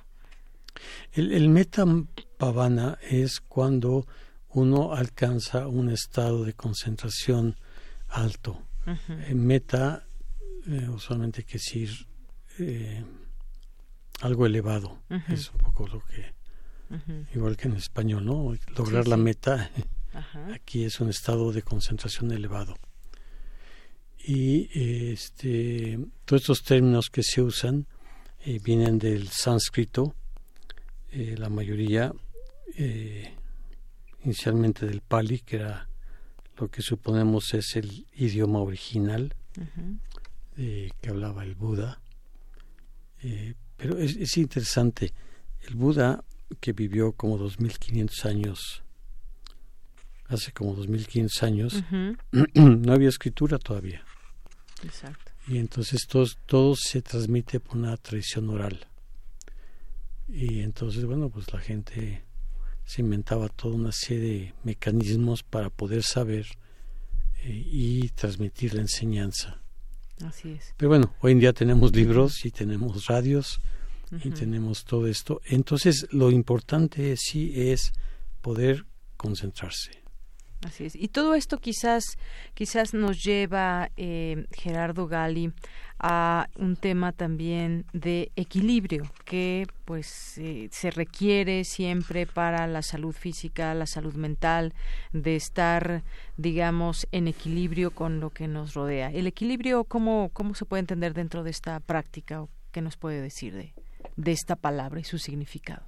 Sí, el equilibrio lo logramos cuando no estamos las cosas es, como tomarse una taza de té o de una taza de café que no esté ni demasiado caliente ni demasiado frío. Entonces, cada quien tiene su propia su propio equilibrio y lo que es importante es que podamos estar en la vida equilibrados entre eh, los extremos a los que incurrimos. Por ejemplo, si tenemos dolor, todo ya se fue a la basura, ¿no? Todo es negativo, todo está en contra de nosotros y perdemos la capacidad de concentrarnos. Si estamos totalmente dormidos o inmersos allí en la meditación,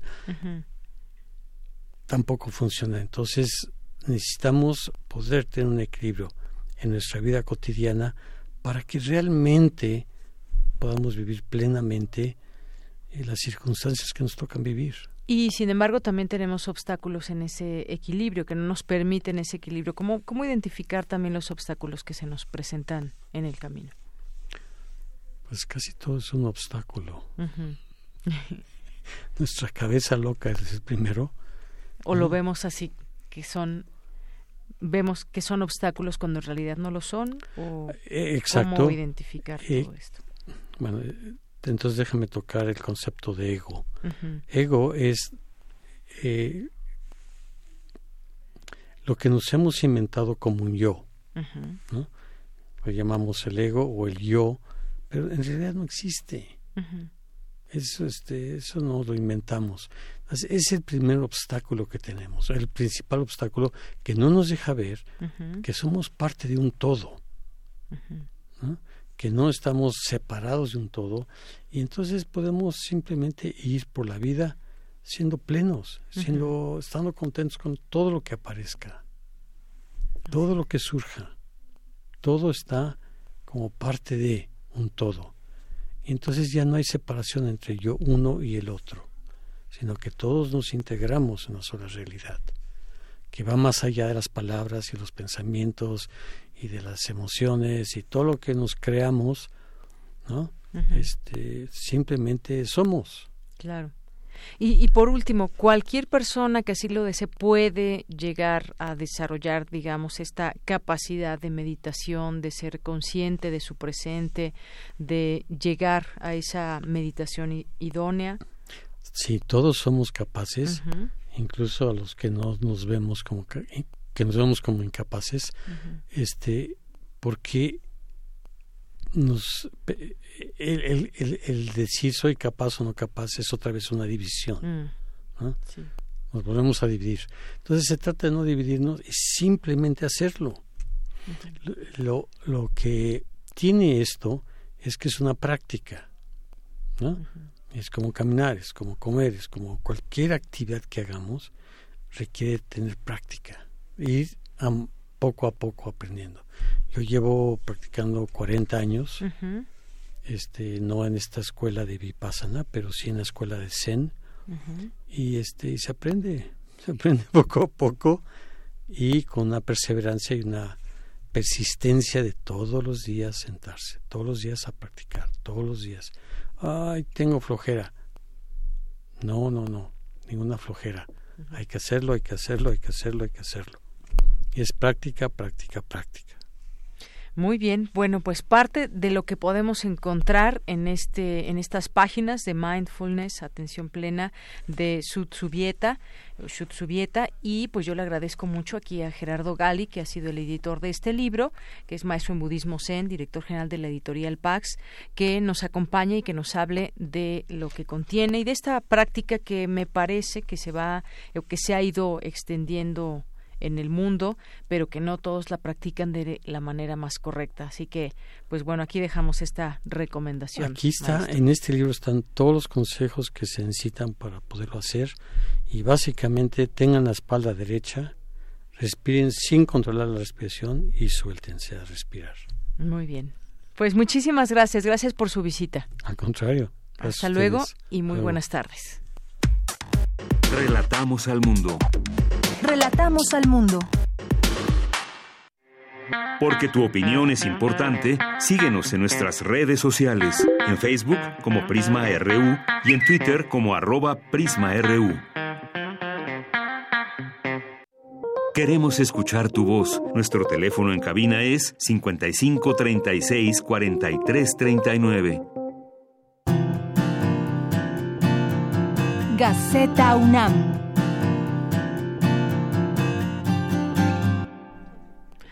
Dos de la tarde con 35 minutos. Ya tenemos en la línea telefónica. Le agradecemos como siempre cuando está con nosotros el licenciado Hugo Huitrón. ¿Cómo estás, Hugo? Muy buenas tardes. ¿Qué tal, Dayanina? Buenas tardes.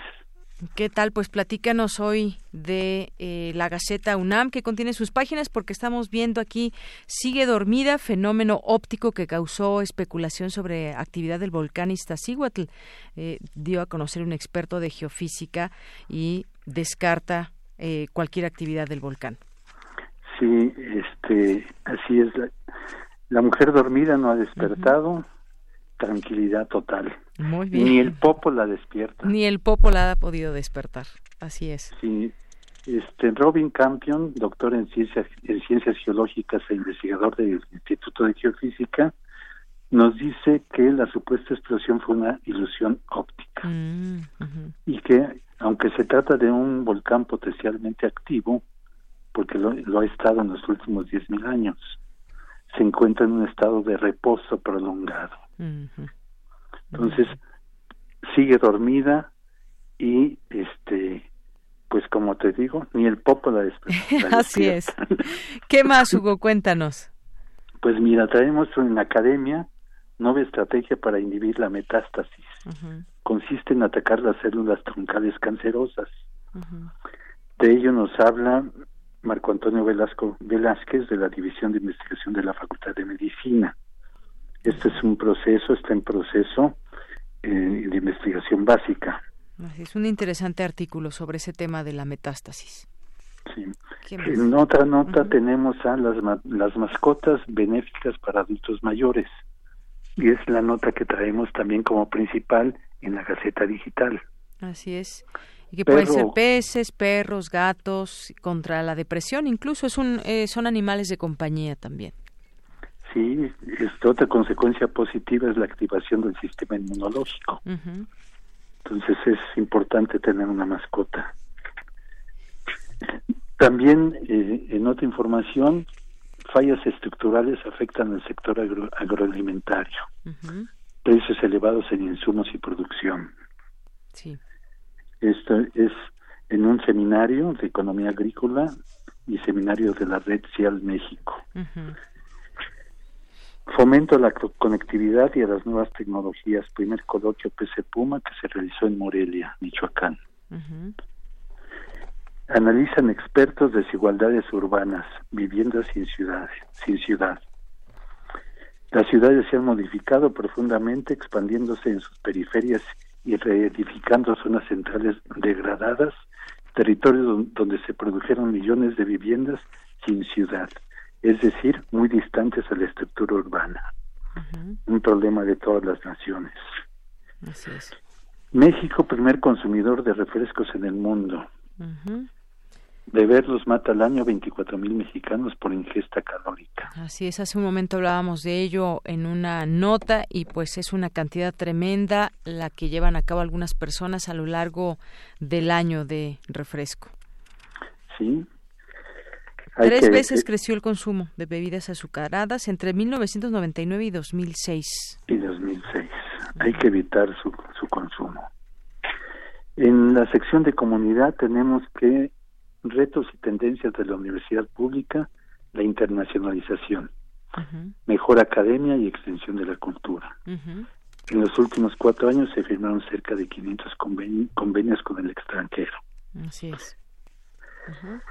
Y en, en, otra información tenemos que Benjamín Juárez, director de la sede UNAM Boston, fue nombrado miembro corresponsal en Estados Unidos de la Academia Mexicana de la Historia. Y se entregaron premios del certamen de tesis sobre trata de personas. Es un impulso a la reflexión y diálogo de universitarios. Se le hizo un homenaje al primer ingeniero químico de México, Antonio Valiente Barderas, y se acreditaron se, acreditaron dos carreras de la FES Cuautitlán. Recibió una aval internacional las carreras de ingeniería en, en alimentos e ingeniería química. Bien.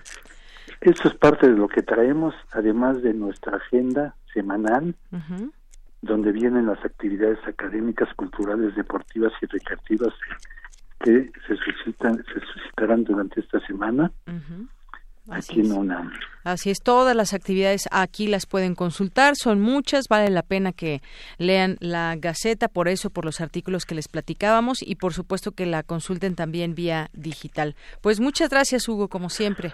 No, pues a ustedes ya nada más por último, traemos una un, parte de los tesoros de la UNAM, que es la alberca olímpica, un pequeño recuento de lo que es la alberca olímpica universitaria, lo que se desarrolla ahí. Así es. Pues muchas gracias, Deyanira. Muchísimas gracias a ti, Hugo. Un saludo a todos y no se olviden, sean felices. Claro que sí. Muy buenas tardes. Hasta luego. Hasta luego. Relatamos al mundo. Relatamos al mundo.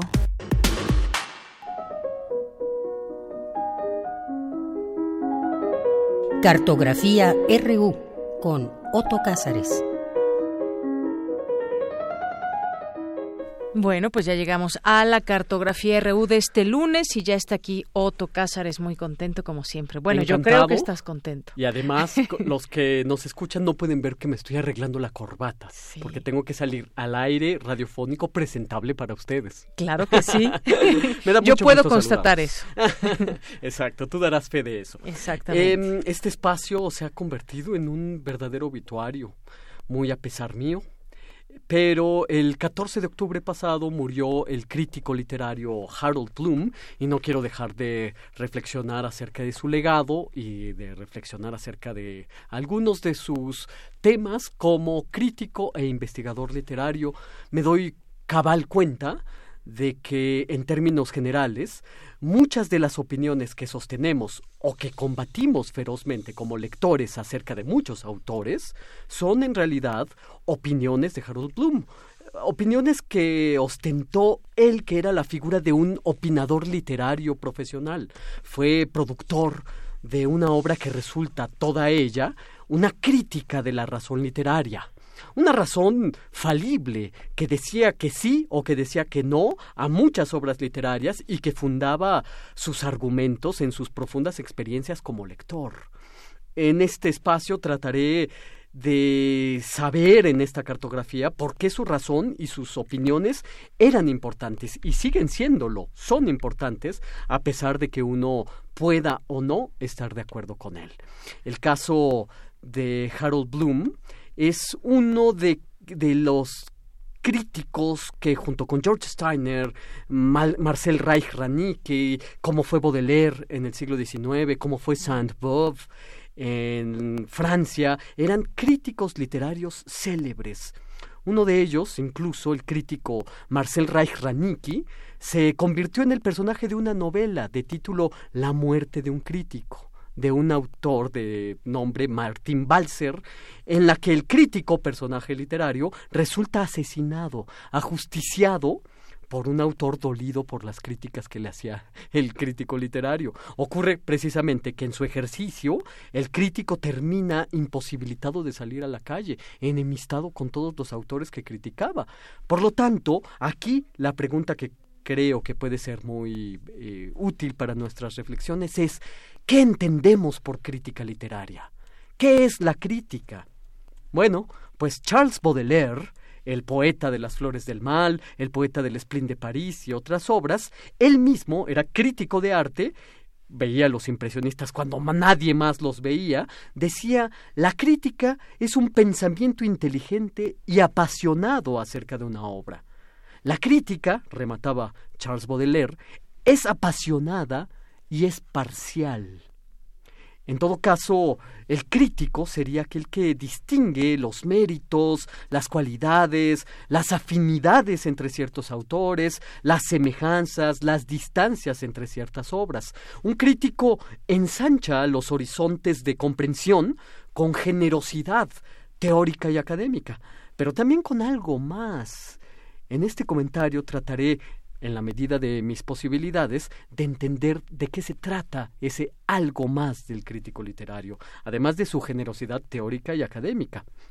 Hay que entender, según mi criterio, a la crítica no como un juicio sobre la obra, sino como un ejercicio de comprensión. Y la crítica se vuelve un complemento imaginativo de la misma, porque no hay crítica sin, imaginación. Eh, no, la crítica no debería calificar a la obra tanto como ponerla en relación con una idea del arte. En suma, la crítica es una invitación al entendimiento. Así resultan precisamente los libros de Harold Bloom. Eh, ahí leemos crítica como invitación a un banquete el banquete es una obra literaria. Otro de los grandes críticos de nuestro tiempo, que aún tenemos el privilegio de ver deambular por ahí, entre nosotros, es George Steiner.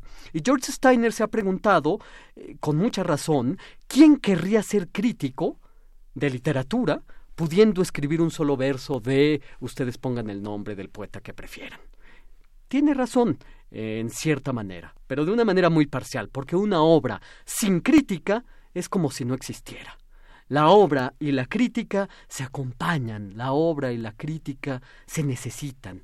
Crítico, en el sentido lato de la palabra, es el que construye sentidos, puentes de entendimiento acerca de una obra.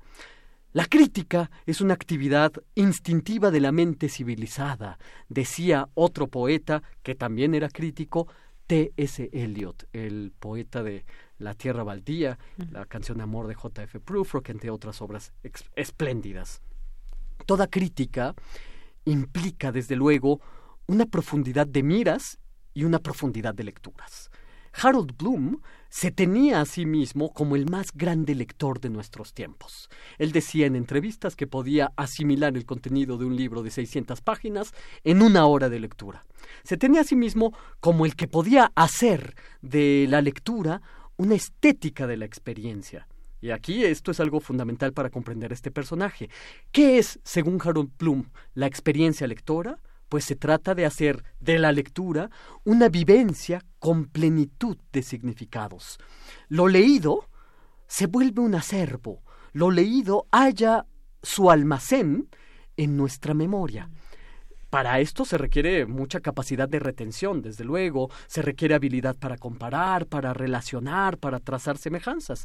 Harold Bloom se medía a sí mismo según el parámetro del doctor Samuel Johnson, el dios de la crítica literaria del siglo XVIII inglés. Johnson era aquel que decía más vale oír reproche de sabio que alabanza de necio.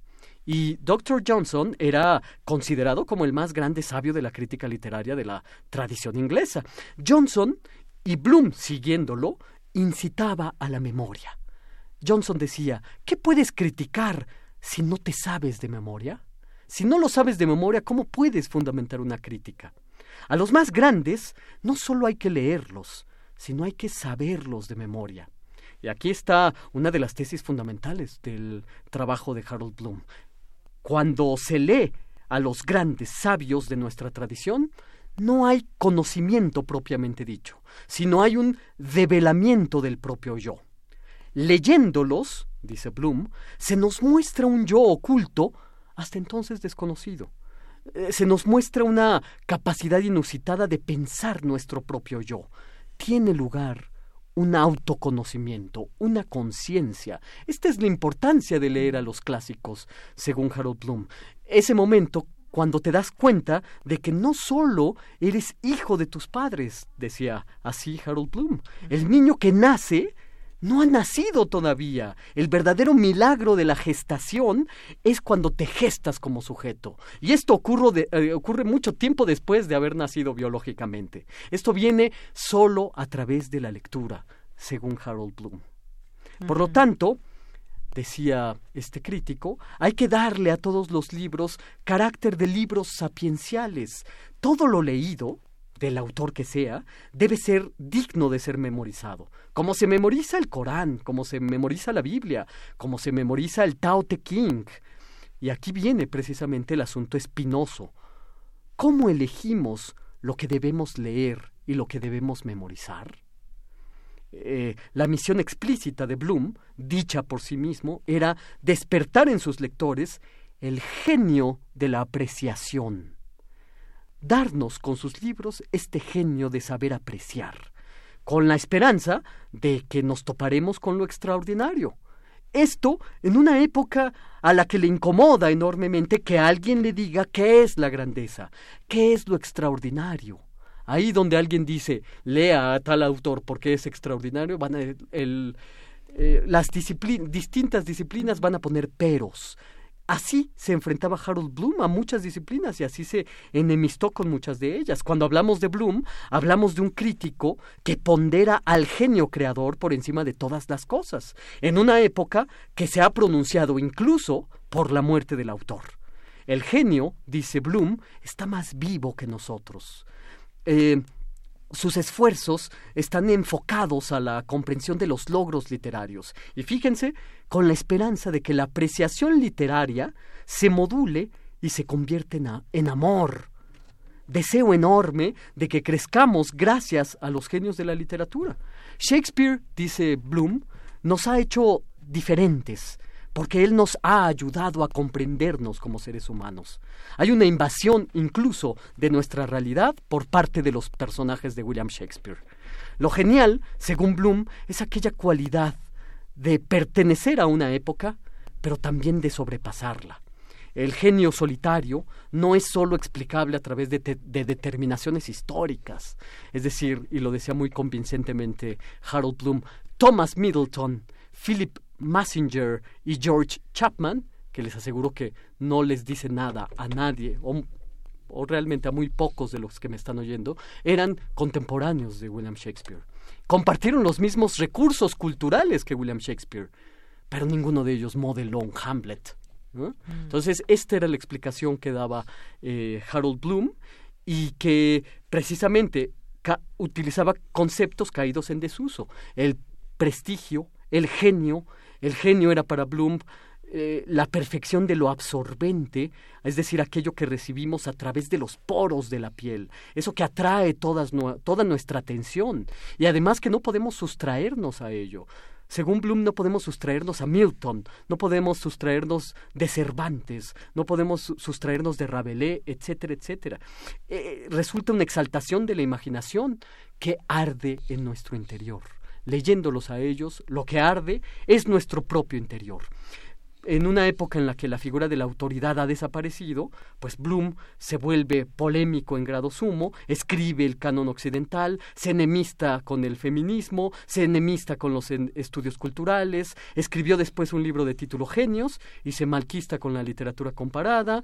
Eh, en fin, Harold Bloom hay que leerlo, es fundamental para después rebatirlo. Y con esto se cumple su tesis que también era su deseo, de que leyendo a los más grandes, lo que se devela es nuestro propio yo. Así es. Y esto es lo que yo tengo que decir este lunes, 28 de octubre de 2019. Pues muchísimas gracias como siempre, este ejercicio de comprensión y que hacemos siempre cuando cuando hacemos alguna lectura y todo lo que nos deja y todo lo que podemos decir de ella, cómo leer también Así es. ¿Cómo leer y por qué? ¿Cómo leer y por qué? Exactamente. De Harold Bloom. Bien, pues Otto, muchísimas gracias como siempre. Y a la voz del mundo. Claro que sí, vámonos con la voz del mundo. Sala Julián Carrillo presenta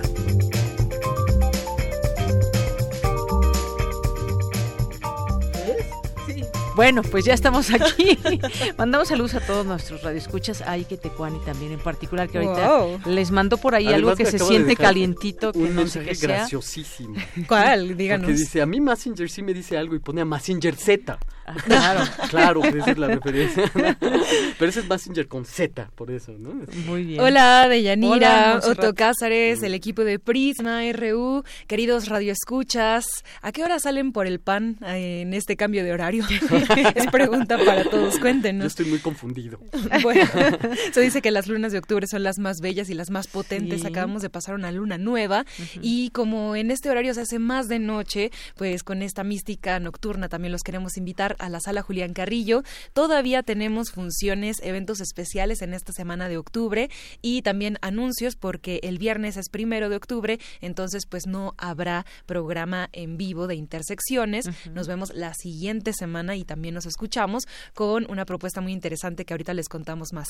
Primero que nada, pues ya terminó la temporada de teatro de esta obra que se llama Historias a la luz de una tumba. El lunes pasado tuvimos aquí una develación por 100 representaciones de esta obra, cosa que nos dijeron Carmen Vela, por ejemplo, una gran actriz que vino a develar la placa, que es una costumbre 100% mexicana, inventada por unos técnicos de teatro. Entonces, esto de develar las placas y la ceremonia que conlleva y el número de determinadas representaciones, pues es una tradición de nuestro país. Así que, bueno, pues ahí estuvimos y pues aviso que no vamos a ver eh, teatro en este en este lunes porque tenemos también un evento especial que es el Día Mundial de la Animación. Ya Carlos Narro, titular de Extensión Cultural, ya les compartí un poquito, pero los queremos invitar hoy a dos funciones. Es un homenaje cinematográfico que también se está llevando a cabo en el cinematógrafo del Chopo y le hace honor a Richard Williams, quien fuera el ilustrador que dio vida a estos personajes como Roger, Rabbit, Jessica Rabbit y, y bueno, pues proyectos Hoy a las 5 quién engañó a Roger Rabbit. Completamente entrada libre a las 5 de la tarde y con doble función porque si se quedan a las 7 van a poder disfrutar de otra obra de este, de este creador que es El ladrón y el zapato. Así que si quieren tener un lunes de teatro dedicado al Día Mundial de la Animación, acérquense hoy a Radio Universidad. De, de nuevo es entrada totalmente libre. Mañana, los martes, tenemos en Blanco Profundo, que es una obra de danza contemporánea por una compañía que es compañía de danza aérea escarlata. Son jóvenes que presentan a lo largo de mm, eh, unos meses de trabajo su culminación dancística y pues intentan dar un concepto para presentar aquí una obra de danza. Está muy interesante y está, está dedicada al color blanco. Así que el martes a las 8 aquí estaremos con danza contemporánea. El miércoles pues tenemos también la continuación de esta celebración de animación, todo rimo. y pues tenemos una eh, película, una proyección de Jan Svankmajer, que es un gran animador, a lo mejor ustedes lo reconocen por Dimensiones del Diálogo, que es una animación de dos cabezas de arcilla que se van pues comiendo mutuamente y eh, por ejemplo hay una, una cabeza que está formada de verduras y vegetales y otra que está formada de un rallador de queso, de cuchillos, de utensilios de cocina y a través de irse mezclando dan producto a dos seres humanos. Y pues esto es una emulación. Claro, claro. A, lo mejor convendría eh, que se asomen al Facebook de la sala Julián Carrillo para que revisen la información, para que conozcan más de este animador que es leyenda en, la animación cuadro por cuadro, con objetos también, y pues conozcan esta historia que les vamos a presentar aquí el día miércoles de este mes. Todavía alcanzan funciones de teatro, recuerden, es entrada totalmente libre en la sala, muy cómoda, buen sonido, buena proyección. Los jueves tenemos conciertos de voz para voz, o sea, de voz para ustedes, y este jueves es el turno de Lux Cordarum que es un concierto de voz por Luz Angélica Oribe y eh, pues piano. Entonces se van a acompañar, estos conciertos han sido bastante mm, aclamados por el público que viene porque es una sola oportunidad, no se transmiten, pasan solo aquí en vivo y son los jueves a las 8 de la noche. Les recomendamos seguir, por ejemplo, a la mezzo soprano Luz Vizcarra, quien estuvo el jueves pasado. De hecho, le hicimos un video en la sala Julián Carrillo donde nos contaba que su repertorio estaba dedicado a la fuerza de las mujeres en la ópera y a las mujeres rescatadoras de sus lindores, así decía, de sus, de sus acompañantes, de sus queridos, ¿no?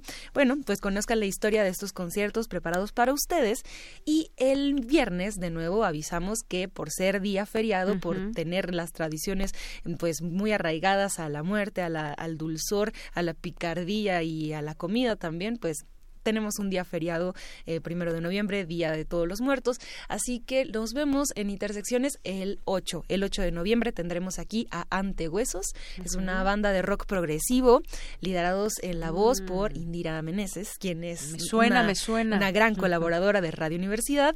Y pues el nombre está también curioso porque ellos mm, no es porque sea el nombre derivado a esta festividad, sino porque Antehuesos es una protesta, es una declaración que ellos hacen ante bueno, imaginen que nosotros estamos de un lado tocando y estamos también en un país donde del otro lado están los huesos. Entonces, con esto de la violencia, con esta fuerza de, también los paisajes nocturnos, eh, ellos componen y pues estarán aquí sonando con todo ese rock el próximo viernes. Toda la información, Facebook, Sala Julián Carrillo, Radio Universidad y por supuesto en esta sección todos los lunes que sí nos han dicho que nos escuchan. Así que vengan por favor, tienen revistas, rúbricas y nos dicen que nos escucharon aquí en Prisma RU y pues ustedes también vayan haciendo agenda porque próximamente en noviembre ya tendremos estrenos y diciembre cerramos casi que la segunda semana de diciembre programación y hasta febrero. el próximo año de 2020. Exacto.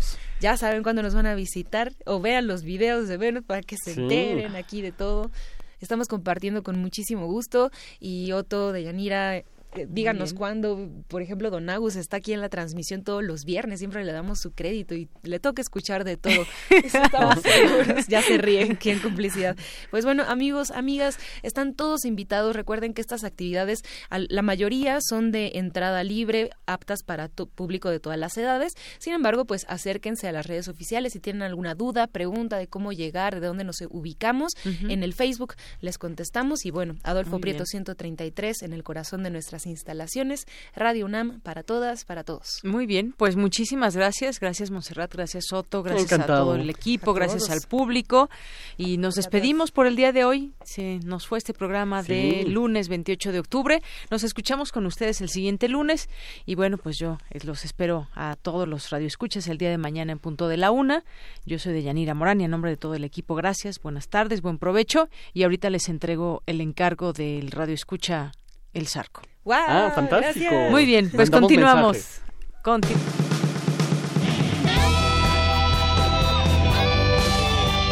Prisma RU. Relatamos al mundo.